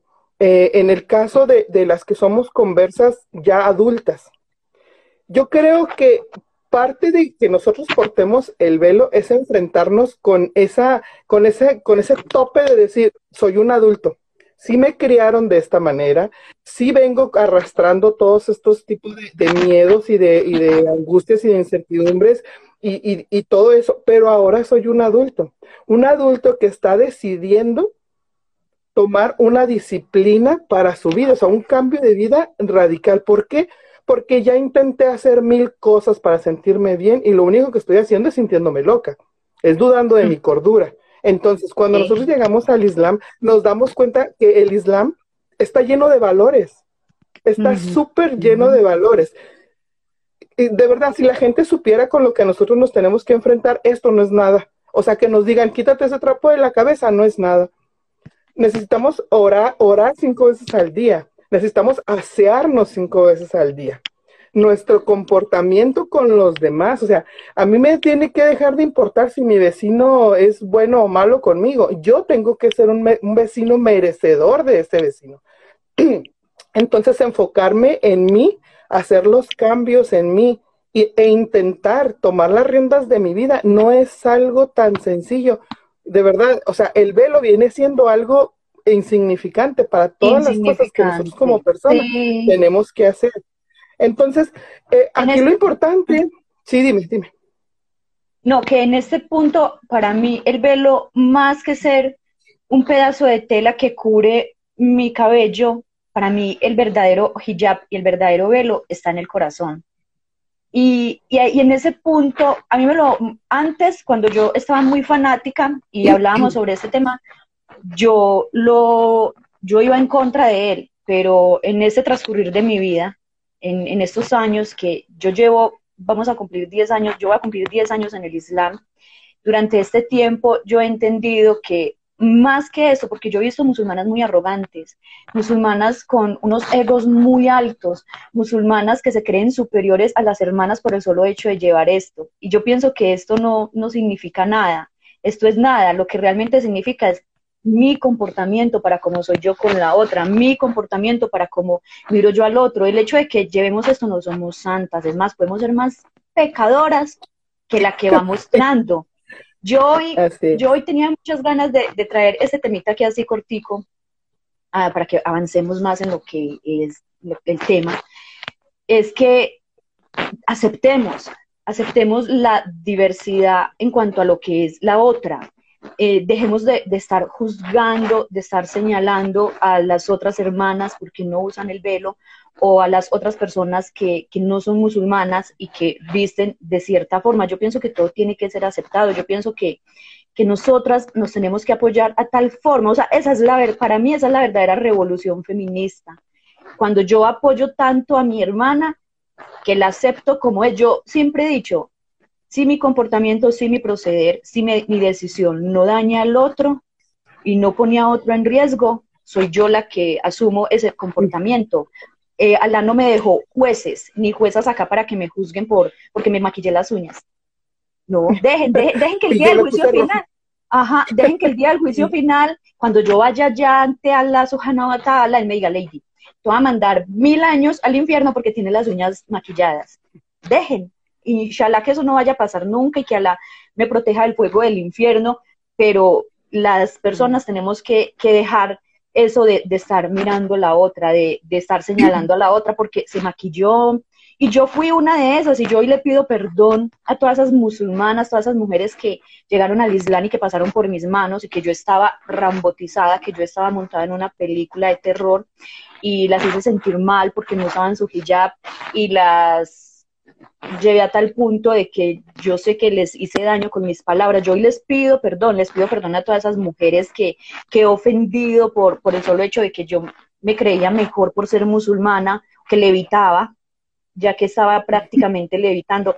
Yo les pido perdón porque todas tenemos un proceso el proceso mío fue duro, el inicio del hijab, de usar el hijab, pero las otras, y yo las invito hoy, que las que entren nuevas, las que aún no usen hijab, lo piensen muy bien, lo piensen muy, yo no quiero dejarlo porque yo ya lo amo, yo ya lo adopté, yo ya me enamoré de él hace como un año, apenas hace como un año que, me enamoré de mi hijab y que ya lo uso con, ganas y con colores y, y sé ponérmelo porque yo no me lo sabía ni poner, o sea, era tanto mi rechazo a nivel emocional y físico que yo no me sabía poner el hijab. Eh, a mí, a mí se, reían de mí porque yo me ponía esto así, fum, fum, sin nada.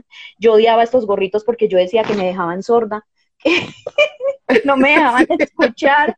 Entonces yo, yo, no sabía ni cómo ponerme ese hijab, pero era por, por lo mismo, porque en sí yo estaba inconforme con él, yo no lo aceptaba. Cuando yo acepté el hijab, empezó a salir este estilo tan lindo, estos estilos en, que lo estoy usando nuevamente porque lo acepté.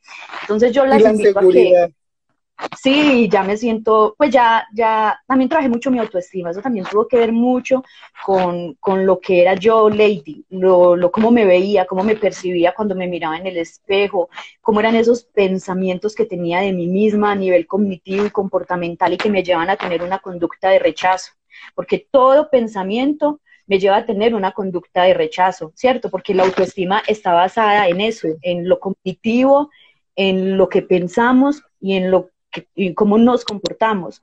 Entonces, esos pensamientos me llevaban a rechazarme y, y se notaba en mi hijab, porque era, les voy a mostrar, después te muestro fotos, son una cosa horrible ese hijab. Mi sobrina, que es musulmana, ella decía que mi hijab era el hijab de una borracha, el hijab emborrachado, porque era una cosa horrible, pero, pero es eso, de que cuando lo vayan a adoptar, cuando vayan a empezar a usar el hijab, lo hagan desde, desde esa aceptación, desde que se ven lindas. Yo me veía De convicción.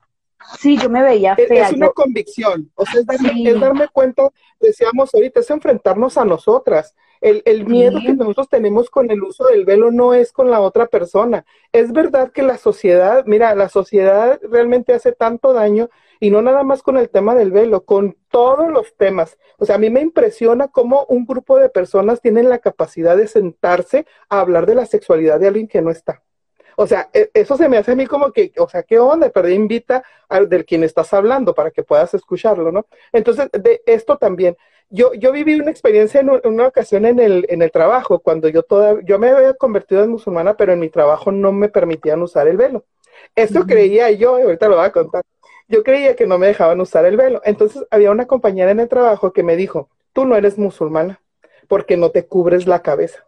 Yo en tres días leí todo el Corán y ahí dice que tú no eres musulmana porque no usas el velo. Entonces yo soy enfermera de profesión y utilizamos la cofia, un corrito que llevamos arriba. Entonces yo le dije a ella, entonces tú ahora no eres enfermera, porque hoy se te olvidó la cofia y no la traes. ¿Cómo que no? Es diferente. Y yo me reí, ¿verdad? Yo me reí porque, porque no es ella como, como, como mi compañera, sino que es el mundo en general. O sea, el mundo en general tiende a ver la paja ajena cuando la tuya la tienes pegada aquí. Entonces, yo estoy de acuerdo en todas estas campañas de tratar de hacer eh, eh, que la gente se concientice de que esto no, no tiene que ver nada con, con que nosotros seamos buenas, malas, ni nada de eso. Es, un mandato que, que, Dios nos da y nosotros queremos hacer. Pero también creo que nos debemos de enfocar más en nosotras que en tratar de cambiar a las demás personas. Eso es locura. Intentar cambiar a, a un mundo completo sobre algo que piensan realmente es desgastante y nos hace perder el enfoque de lo que nosotros en realidad venimos a buscar sino que en aprender la religión, aprender lo que Dios nos dice a nosotros en el Corán, lo que nos manda, y la sunna del profeta Muhammad, sallallahu alaihi wasallam, cuáles son esos comportamientos. Entonces la invitación a las hermanas es que nos pongamos a estudiar, que nos pongamos a leer, y que eso no se convierta en una, en una, en un arma, sino que se convierta en una herramienta. Yo creo que cuando, mira, yo creo que en la mente de una mujer es o sea, es perfecta. Es, es, muy, muy interesante, es, es, muy valiosa. Somos personas muy, muy inteligentes, pero que a veces perdemos el enfoque. Tratamos muchas veces, como nosotros venimos de una cultura, por ejemplo, nosotras de salvadoras, o sea, de querer rescatar al marido, al tío, al vecino, a todo mundo, se nos hace muy difícil, a nosotras, al menos a mí como mexicana, se me hizo muy difícil enfocarme en mi persona porque entonces ya no podía salvarle la vida a los demás, ya no podía estarme enfocando en los demás. Y muchas veces, como lo dijiste tú, yo juzgué también a otras personas, no nada más a las musulmanas que usaban el velo, a otras mujeres, que tonta por estar con el marido, que, que, que tonta por dejar al marido, o sea, de todas maneras, como decimos aquí en México, ningún chile me embonaba. Entonces... No, es malísimo, ese, ese comportamiento es, malísimo porque es minimizar, es minimizar el sentir de la otra, es minimizar el dolor de la otra, es no aceptar que, que la otra está viviendo un proceso. O sea, si hay una mujer que, está viviendo un proceso de divorcio, ¿quién soy yo para juzgarla porque se está divorciando? Si hay una mujer que está viviendo un proceso de empoderamiento al maquillarse, al organizarse, al organizar su cabello, al hacer ejercicio, querer cambiar su, su dieta por salud, por, por ver bien su cuerpo, ¿quién soy yo para juzgarla? Entonces, ahí es donde nosotras tenemos que crear ese sentido de sororidad entre nosotras las mujeres. Y no solo, yo no, en este momento no quiero hablar solo para las musulmanas, sino en general. Yo quiero que todas las mujeres nos unamos porque no podemos solas, porque estamos las unas para ayudarnos, porque vamos juntas porque yo ya me he cansado como de los libros de autoayuda, de autosuperación, de que yo sí puedo, no, yo no puedo sola, la nos creó para vivir en comunidad, somos seres creados para vivir en comunidad, entonces necesito una red de apoyo, necesito esa red de las mujeres, porque la peor enemiga que puede tener una mujer en este momento es otra mujer. Necesitamos ser una red de apoyo, una red con vínculos, una red con amor, con fuerza. Nos necesitamos. Necesitamos de de los ojos de la otra, necesitamos unirnos en amor para, para poder, poder, para poder salir adelante, para nosotras las musulmanas tenemos que dejar de criticarnos entre nosotras o en general entre las mujeres porque siempre estamos criticando y chuzándonos y dándonos feo, no, no podemos permitir eso. Y de, y de cierta manera también dejar de pensar si la otra está pensando lo que yo estoy pensando. O sea, eso no es sano, eso no es salud mental creer que tú piensas lo que yo estoy pensando, eso no es salud mental. Si nos vamos a los libros, vamos a suponer, mira, ¿cuántas veces hemos ido a la playa antes de ser musulmanas y nosotras mismas juzgábamos a las mujeres que andaban con una camiseta así de manga larga y decíamos, ¿a qué viene a la playa si no se va a poner traje de baño, verdad? Porque llegas a ver en la playa todo tipo de cuerpos todo, flaquitas, gordas, de todo, es la playa y tienes el permiso para andar eh, en traje de baño, ¿no? Pero muchas veces también lo llegamos a juzgar. Si, si nos vamos a los libros, utilizar este tipo de vestimentas en el sol protege nuestra piel. Fíjate, nos puede salvar hasta de un cáncer de piel.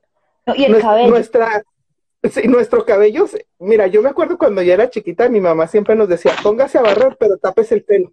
Y yo decía, pues, ¿por qué me tapo el pelo? Pues porque mi mamá dice, y, y, yo ahora lo sé, ¿verdad? Que, que la tierra contamina tu cabello. El polvo. Entonces, Exacto, entonces para las que no, para los que los que no son musulmanes, no son musulmanas y no, y no sepan, todas nosotras tenemos el cabello muy bonito, muy bonito porque está protegido, porque está cuidado. Otra cosa también muy importante que nosotros le dedicamos, aparte de nuestra higiene personal, le dedicamos tiempo a nuestro rostro, porque es lo único que se ve.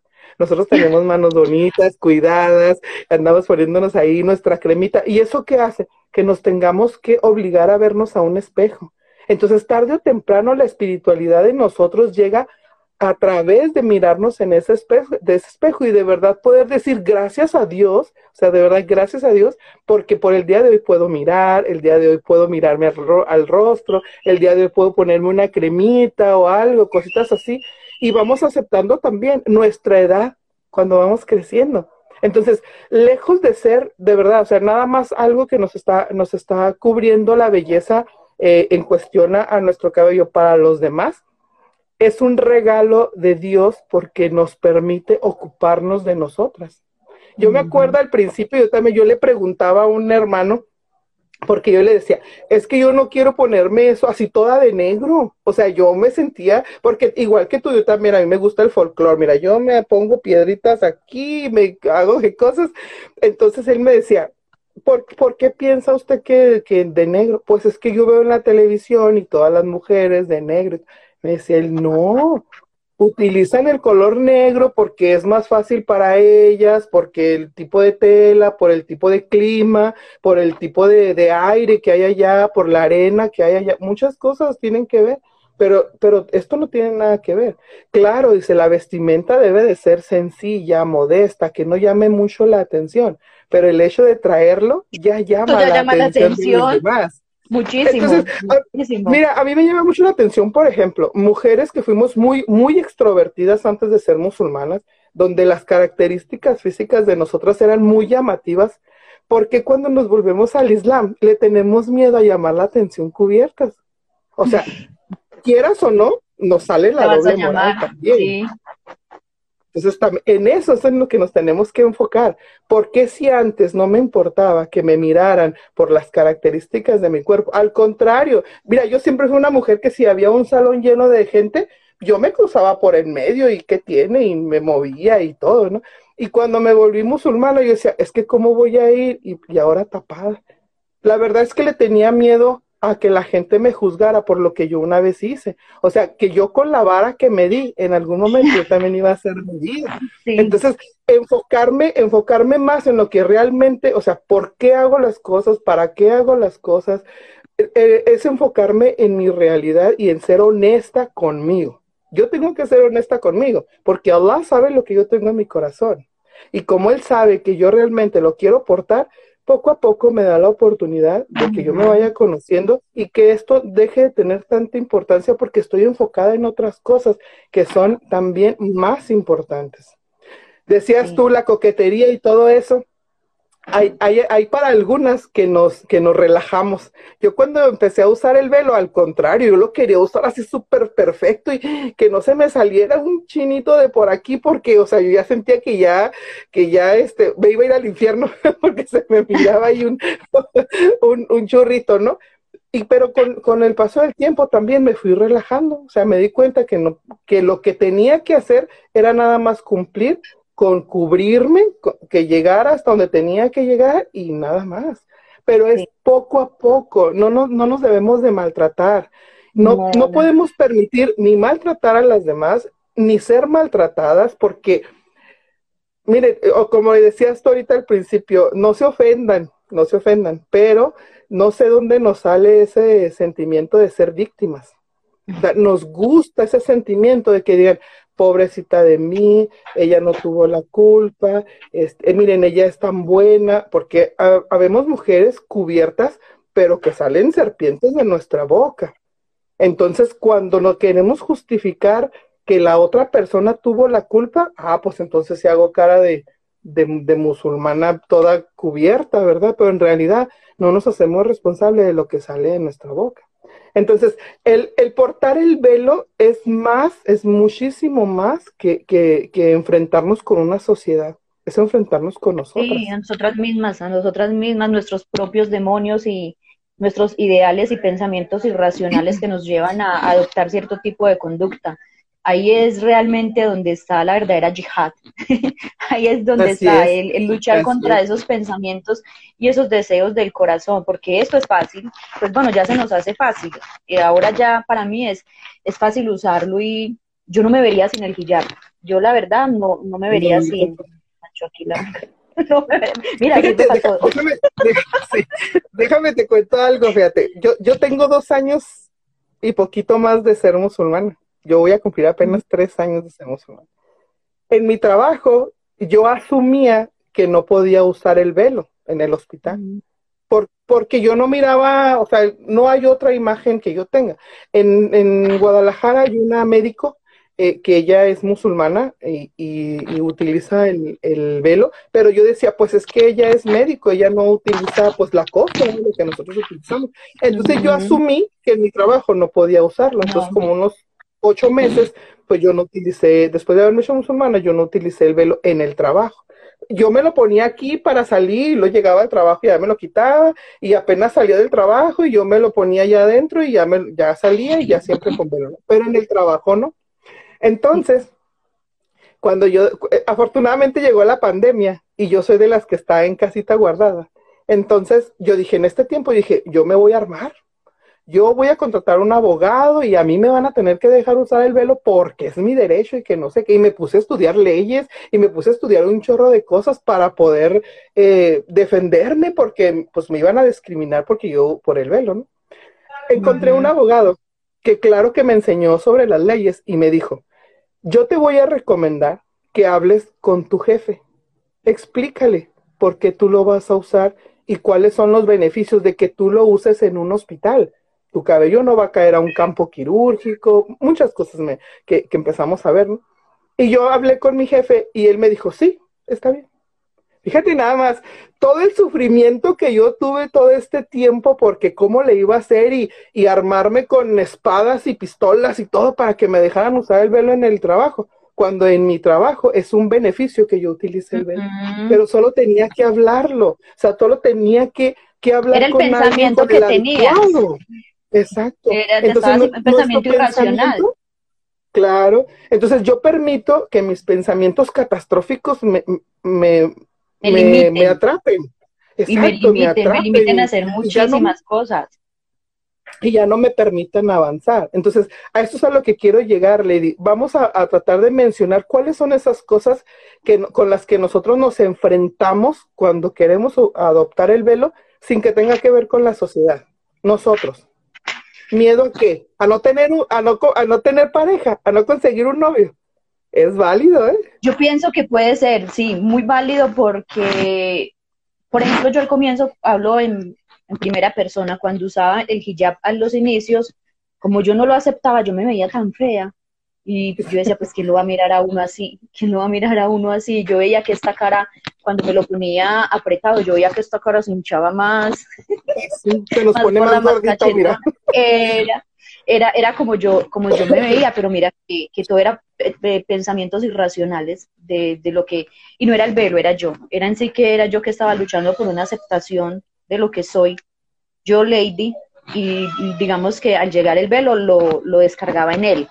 Nos enfrentamos a eso, a, a, a esas ideas que, al miedo, al miedo porque de todas maneras, como te digo, por ejemplo, en mi sociedad y en mi ciudad, eh, es mucho la moda y las mujeres son tan lindas, se visten tan lindo, usan camisas tan lindas, vestidos tan lindos, se ven tan lindas como ellas se visten y tener yo que adoptar este estilo de esta ropa que parece viejita, que no me hace ver, en esa época yo tenía, yo tenía 25 años cuando entré al Islam, tenía 25 años y obviamente el hijab, el velo me ponía un montón de edad, ya parecía de 40 o sea, me ponía un montón. No está mal tener 40, pero yo tenía 25, no tenía por qué sí. verme como una de 40.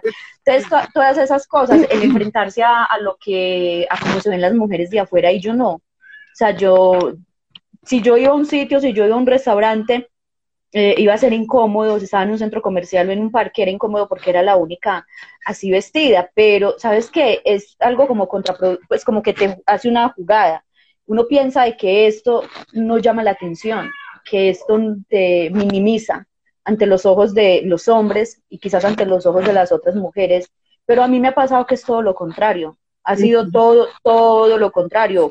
Hay más pretendientes, hay más pretendientes, sí. más, más hombres que quieren conocerlo a uno porque digamos que los obligamos a pensar, los obligamos a descifrar, los obligamos a, a ponerse como ese reto de saber cómo es ella, cómo es su cabello, qué puede ofrecer ella, cómo a imaginar realmente cómo es esa mujer, se puede tener una conversación con ella, eh, los obligamos a que cuando nos hablen, cuando nos aborden, no nos aborden desde lo, lo morboso, desde lo, ay, mira qué senos, mira que, no, los obligamos a que nos aborden de otra forma.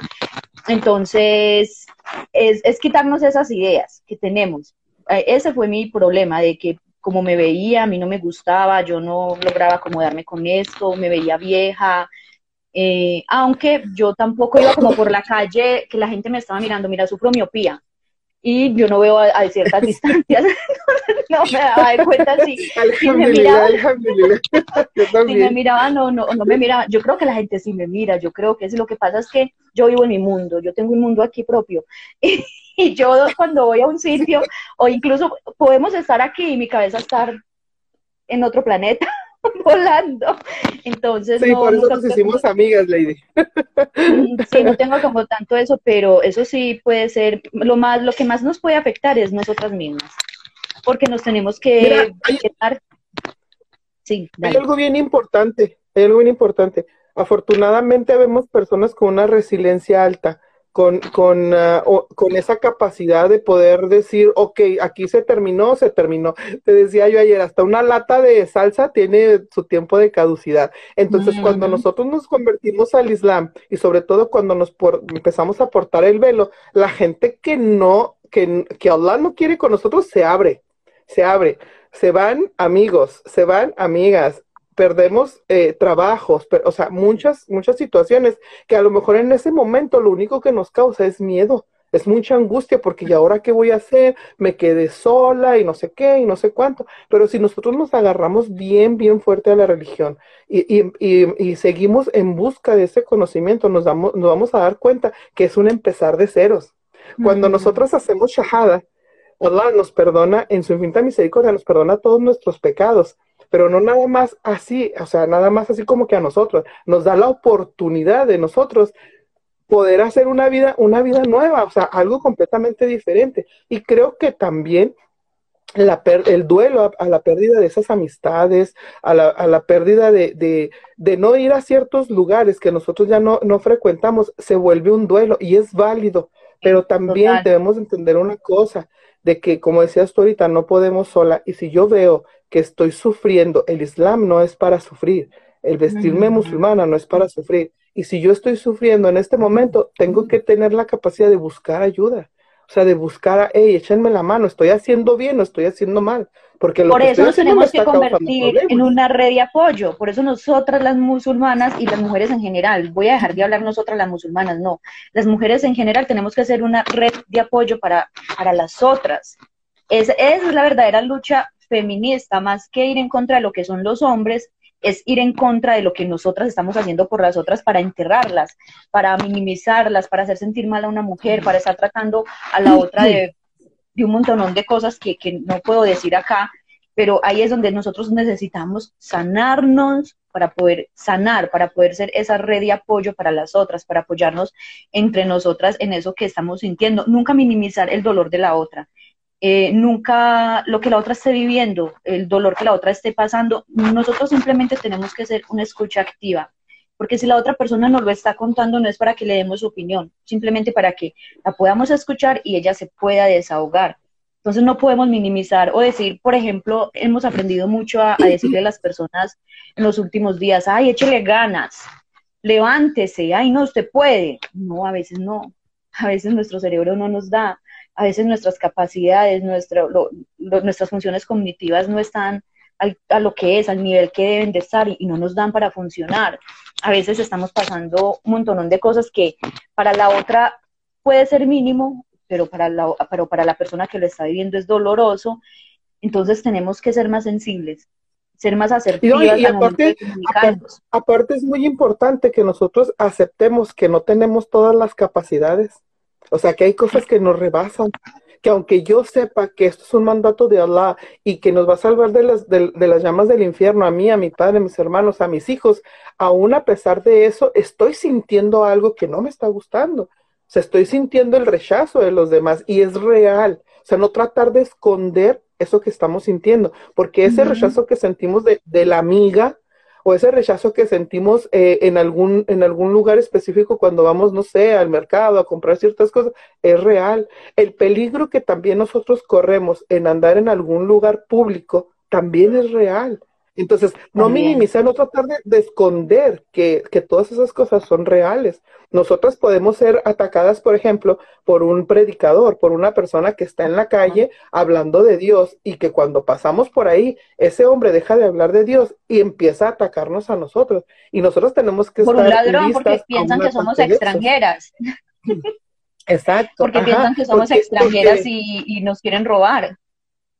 Claro, es que la ignorancia es algo que es un mal de, la gente. No, no, no nos ponemos a pensar que, la verdad la podemos tener o no la podemos tener. O lo que tú creas, si a mí no me afecta, me afecta, yo te tengo que dejar en paz. Fíjate, yo creo que otra de las cosas también en las que nos, nos enfrentamos es a, a nuestra propia familia. Le tenemos tanto miedo a nuestra propia familia, a lo que piensen de nosotros. Yo estoy viviendo una experiencia magnífica. Allah me ha bendecido eh, en estos en este tiempo. Hay una hermana que es sorda y, y yo soy estudiante de lengua de señas mexicanas. Mm. Ella llegó a mí a través de otra hermana para, para poder comunicarme con ella. Estoy viviendo una experiencia maravillosa porque le estoy enseñando el Islam desde mi punto de vista y que Allah me perdone si yo me equivoco. Eso me ha llevado a mí a leer más, a cultivarme, a estudiar, a no estar pensando en que si a mi primo le gusta que sea musulmana, si a mi prima le gusta que sea musulmana, o sea, me he enfocado en, en, en mi persona. Ayer yo le dije a ella que, que si no, porque rezamos juntas, y yo le dije que si no le daba a ella pues pena o vergüenza que su familia la mirara rezar. Y ella me dijo, yo soy una, me dijo ella, yo soy un adulto, soy una persona adulta. Y yo, o sea, me dio una enseñanza tremenda porque, porque ella en su condición, ella, ella sabe que las decisiones que ella tome son para bien de ella. ¿Y porque si yo sé que se supone que puedo leer, que puedo escuchar a las demás, que puedo escuchar, eh, que puedo sentir lo que, lo que significa el llamado a la oración, no lo puedo sentir? Entonces, son, son, son experiencias muy maravillosas que, que Allah nos, nos envía, pero en base a que nosotros sigamos trabajando con nosotras mismas. Entonces, esa presión de la familia, creo que también es otra cosa con la que nos enfrentamos Cuéntanos tú, ¿qué hacemos con eso? Tú desde tu profesión, ¿qué hacemos con esa presión? Porque no podemos decir simplemente, ay, que no te importe, porque en realidad, pues... No, no, es lo que yo les hablaba al comienzo, es no obligar a nuestra familia a aceptar nuestro estilo de vida. ¿Por qué? Porque ellos no fueron los que cambiaron. En primer lugar, ellos no fueron quienes adoptaron este estilo de vida al, ingresar al Islam, fuimos nosotros. Y ellos bien, y para nosotros lograr esa, imagínate, si es duro, yo Lady, que soy la que soy musulmana, soy la que me he visto así, si es duro para mí esa aceptación, que es mi propio, es mi propia decisión, imagínate lo que es para mi familia. Entonces, en primer lugar es ponernos en el lugar de ellos, es ponernos en el lugar de ellos y, y vernos como nos verían ellos. Y sentir como sentirían ellos al vernos, no llegar a obligarnos, no a obligarlos, no llegar a, maltratarlos verbalmente con, nuestras acciones, con, nuestro comportamiento, con, esos ideales que traemos, porque eso lo hacemos, eso lo hacemos y, empezamos a, a, rechazarlos de una forma que lo que hacemos es alejarlos, es alejarlos. Y debe de ser todo lo contrario, porque el Islam es misericordia y es paz, o sea que si yo soy musulmana, si yo acepté el Islam, yo debo reflejar esa paz, yo debo reflejar esa tranquilidad, explicarles, explicarles de, de, buena forma, con amor, con tranquilidad, decirles y dejarles muy en claro, o sea, no es que me importe lo que pienses o lo que sientas, pero es mi decisión. Es mi decisión, soy un adulto, no soy un menor de edad, soy una persona adulta que ya toma decisiones y yo he decidido que es así, eso no te está dañando a ti el nada, ni te está afectando a ti el nada, también porque es más los pensamientos que ellos tienen y sus ideas y sus costumbres. Entonces, acéptame, acéptame como soy, ¿cierto? Hacerlo de una forma muy dulce, muy tranquilo y entendiendo que es nuevo para ellos.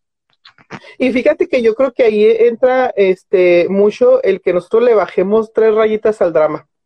Porque, porque la misma familia te dice, que, si no traes una bomba y que cosas de esas. Entonces, Reírse eso. O sea, ríete y, y, y, dile, sí, y sé dónde vives. O sea, cositas así. ¿Por qué tendría que, que ofenderme a mí ese tipo de comentarios si yo tengo la convicción de lo que estoy haciendo? De que no me estoy disfrazando de árabe, de que estoy siguiendo una regla de Dios, de que estoy haciendo algo que, que, que espiritualmente me está llenando tanto que no tendría por qué contestar mal.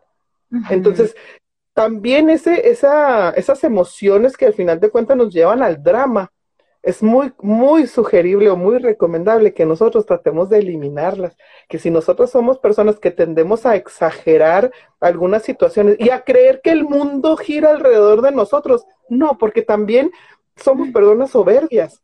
O sea, también ahí entra nuestra soberbia, que es otra de las cosas a las que nos enfrentamos El decir, me ofende, me, me, dijo, hizo mala cara por mí, sí, ya se va porque yo estoy aquí, y, cositas como esas, ¿no? Ahí es donde tenemos que tener presente que el otro es un espejo mío, es mi reflejo es mi reflejo. Entonces, lo que, lo que me está ofendiendo a mí no es esa otra persona, sino lo que yo estoy viendo reflejado en él, lo que soy yo.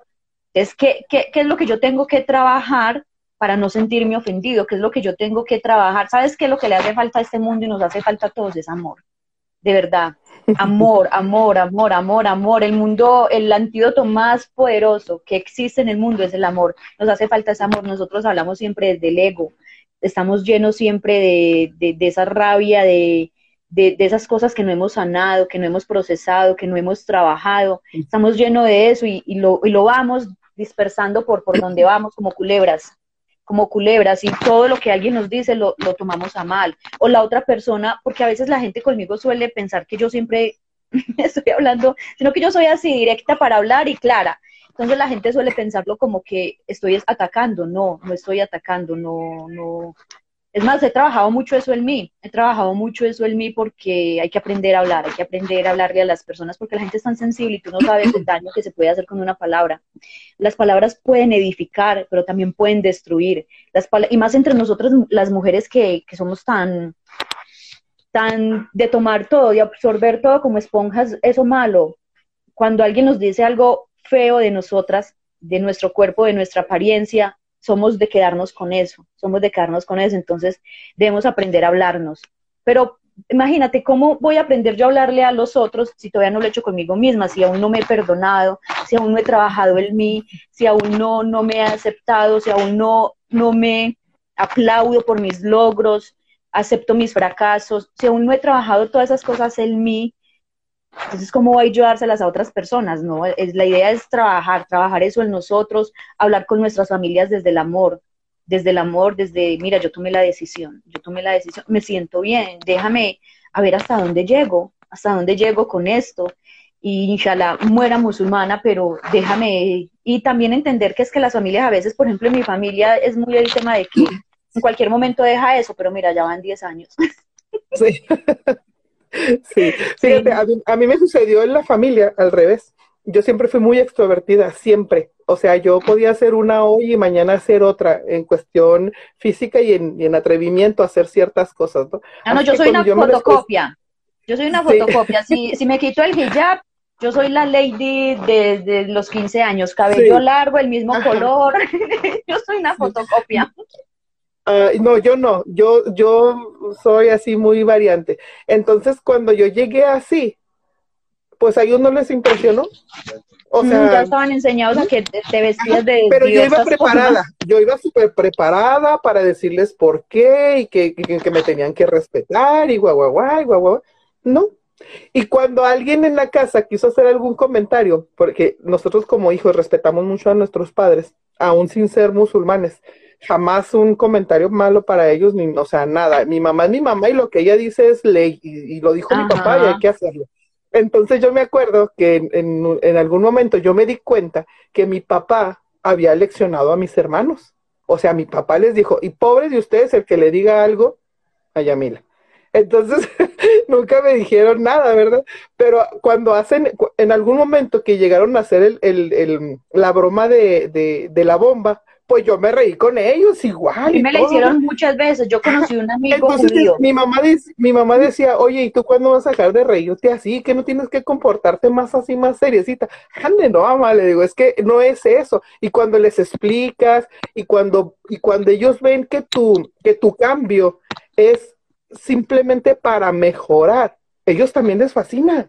O sea, les fascina porque ya de ti no va a salir una mala respuesta. Entonces, cuando tú tienes la convicción de que la religión la adoptaste para cambiar tú, para tener valores, nunca vas a contestar mal. Hace poquito fui a mi trabajo y el chavo que estaba poniéndonos la gel cuando entramos, me dijo, ¿y tú por qué vienes disfrazada de musulmana? Y yo me, yo me ataqué de la risa.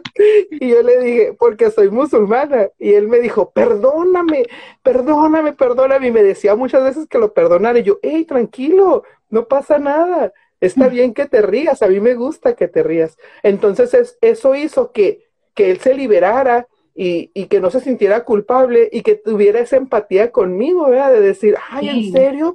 Ay, fíjate que yo pensé que nada más allá por Egipto y, y sin querer hice agua. ¿Por es que es explicarle a las personas porque ellos no saben, ellos no saben, hay mucha gente que no sabe qué es el Islam, hay mucha gente que, que, no sabe, no, tienen ni pues idea. No. voy a poder compartirles eso. ahí, es ahí, es donde nosotros tenemos que tener es mucha paciencia, mucha paciencia y entendimiento de que a los lugares a los que yo voy, los lugares que yo frecuento por el hecho de vivir en Medellín, Colombia, toda la gente en la que en el lugar que yo voy a estar no es musulmán, no son musulmanes y no tienen ni idea qué es. Ellos me van a relacionar a mí, van a pensar que soy un árabe que soy una mujer árabe, pero cuando escuchan mi acento, cuando me escuchan hablar, ay, no, pero es que estás de acá. Entonces ahí se acercan a preguntar. Sí, se acercan a preguntar, ahí es donde yo tengo que responder con amor, sin ofenderme. Y más las señoras que son de edad, las señoras que, que ya tienen eh, su tercera edad, ellas son muy, muy crueles al preguntar, entonces hay que aprender. Mira, ya se nos va a acabar el tiempo para que nos despidamos, nos quedan 25 minutos, segundos. Ok, vámonos a dar algunos tips. Ya vimos lo que nos vamos, lo que, a lo que nos enfrentamos cuando nos ponemos el, el hijab, pero vamos a hablar sobre algunos tips. Por ejemplo, yo sugiero mirarte al espejo comprarte la tela que, que, más te llame la atención, que más te guste sin estar pensando en que si es pecado. Hola, salam aleikum. Eh, los tips o consejitos que nos quedaron faltando para ese día al momento de usar el hijab me parece súper importante es como el autoconcepto que tenemos de nosotras mismas, es decir, dejar de tener pensamientos negativos. Para mí ese sería el número uno, porque al momento que nos ponemos el hijab, vamos a pensar, estamos pensando siempre de una forma negativa, del cómo me, me están mirando las personas. Es obvio que nos van a mirar más si vivimos en un país en el cual la mayoría de mujeres no visten con el hijab. Entonces, lo más obvio, lo más natural y lo más normal es que nos van a mirar. Entonces, esa primera recomendación es dejar de tener esos pensamientos negativos del cómo nos van a mirar las personas, porque realmente lo que importa es cómo me veo yo ante el espejo con el hijab. Ponernos un objetivo, ese sería el segundo punto, ponernos un objetivo. Eh, un objetivo es por qué estoy utilizando el hijab, por qué y para qué o para quién si lo estoy utilizando por la sociedad o para Allah, para obedecer a Allah, el decreto que Él puso en el Corán para nosotras las mujeres. Y aquí es, en este punto es muy importante entender el por qué Allah nos pide el uso del hijab, porque el uso del hijab no solamente lo podemos ver como un tema de, de que lo hago por religiosidad o que lo hago porque que lo estoy haciendo por el tema de que tengo temor de irme al infierno, no, hay que tener muy claro el por qué. Y una de esas razones es porque también el hijab nos ayuda a fomentar la solidaridad entre mujeres, es decir, las mujeres que padecen de cáncer, eh, nos vamos a, vamos a hacer que ellas se pongan en el mismo lugar de nosotros al usar el hijab o al cubrirse y no van a sentir vergüenza del por qué no, no tienen cabello. Me, hago entender. Entonces es como por misericordia también, por, por el cómo logro ponerme yo en el lugar de la otra cuando se, se hace una quimioterapia y su cabello se cae. Muchísimas gracias a Lady por habernos acompañado el día de hoy desde Medellín, Colombia. Recuerde escuchar su programa de Sabías que a través del mundo por el 1420 de la AM en su radio, por favor. Y también recuerde eh, escuchar los programas ya grabados en el área de podcast en Spotify. Nos escuchamos el próximo domingo, inshallah. Se despide de usted su amiga Jamila. Assalamu alaikum wa rahmatullahi wa barakatuh.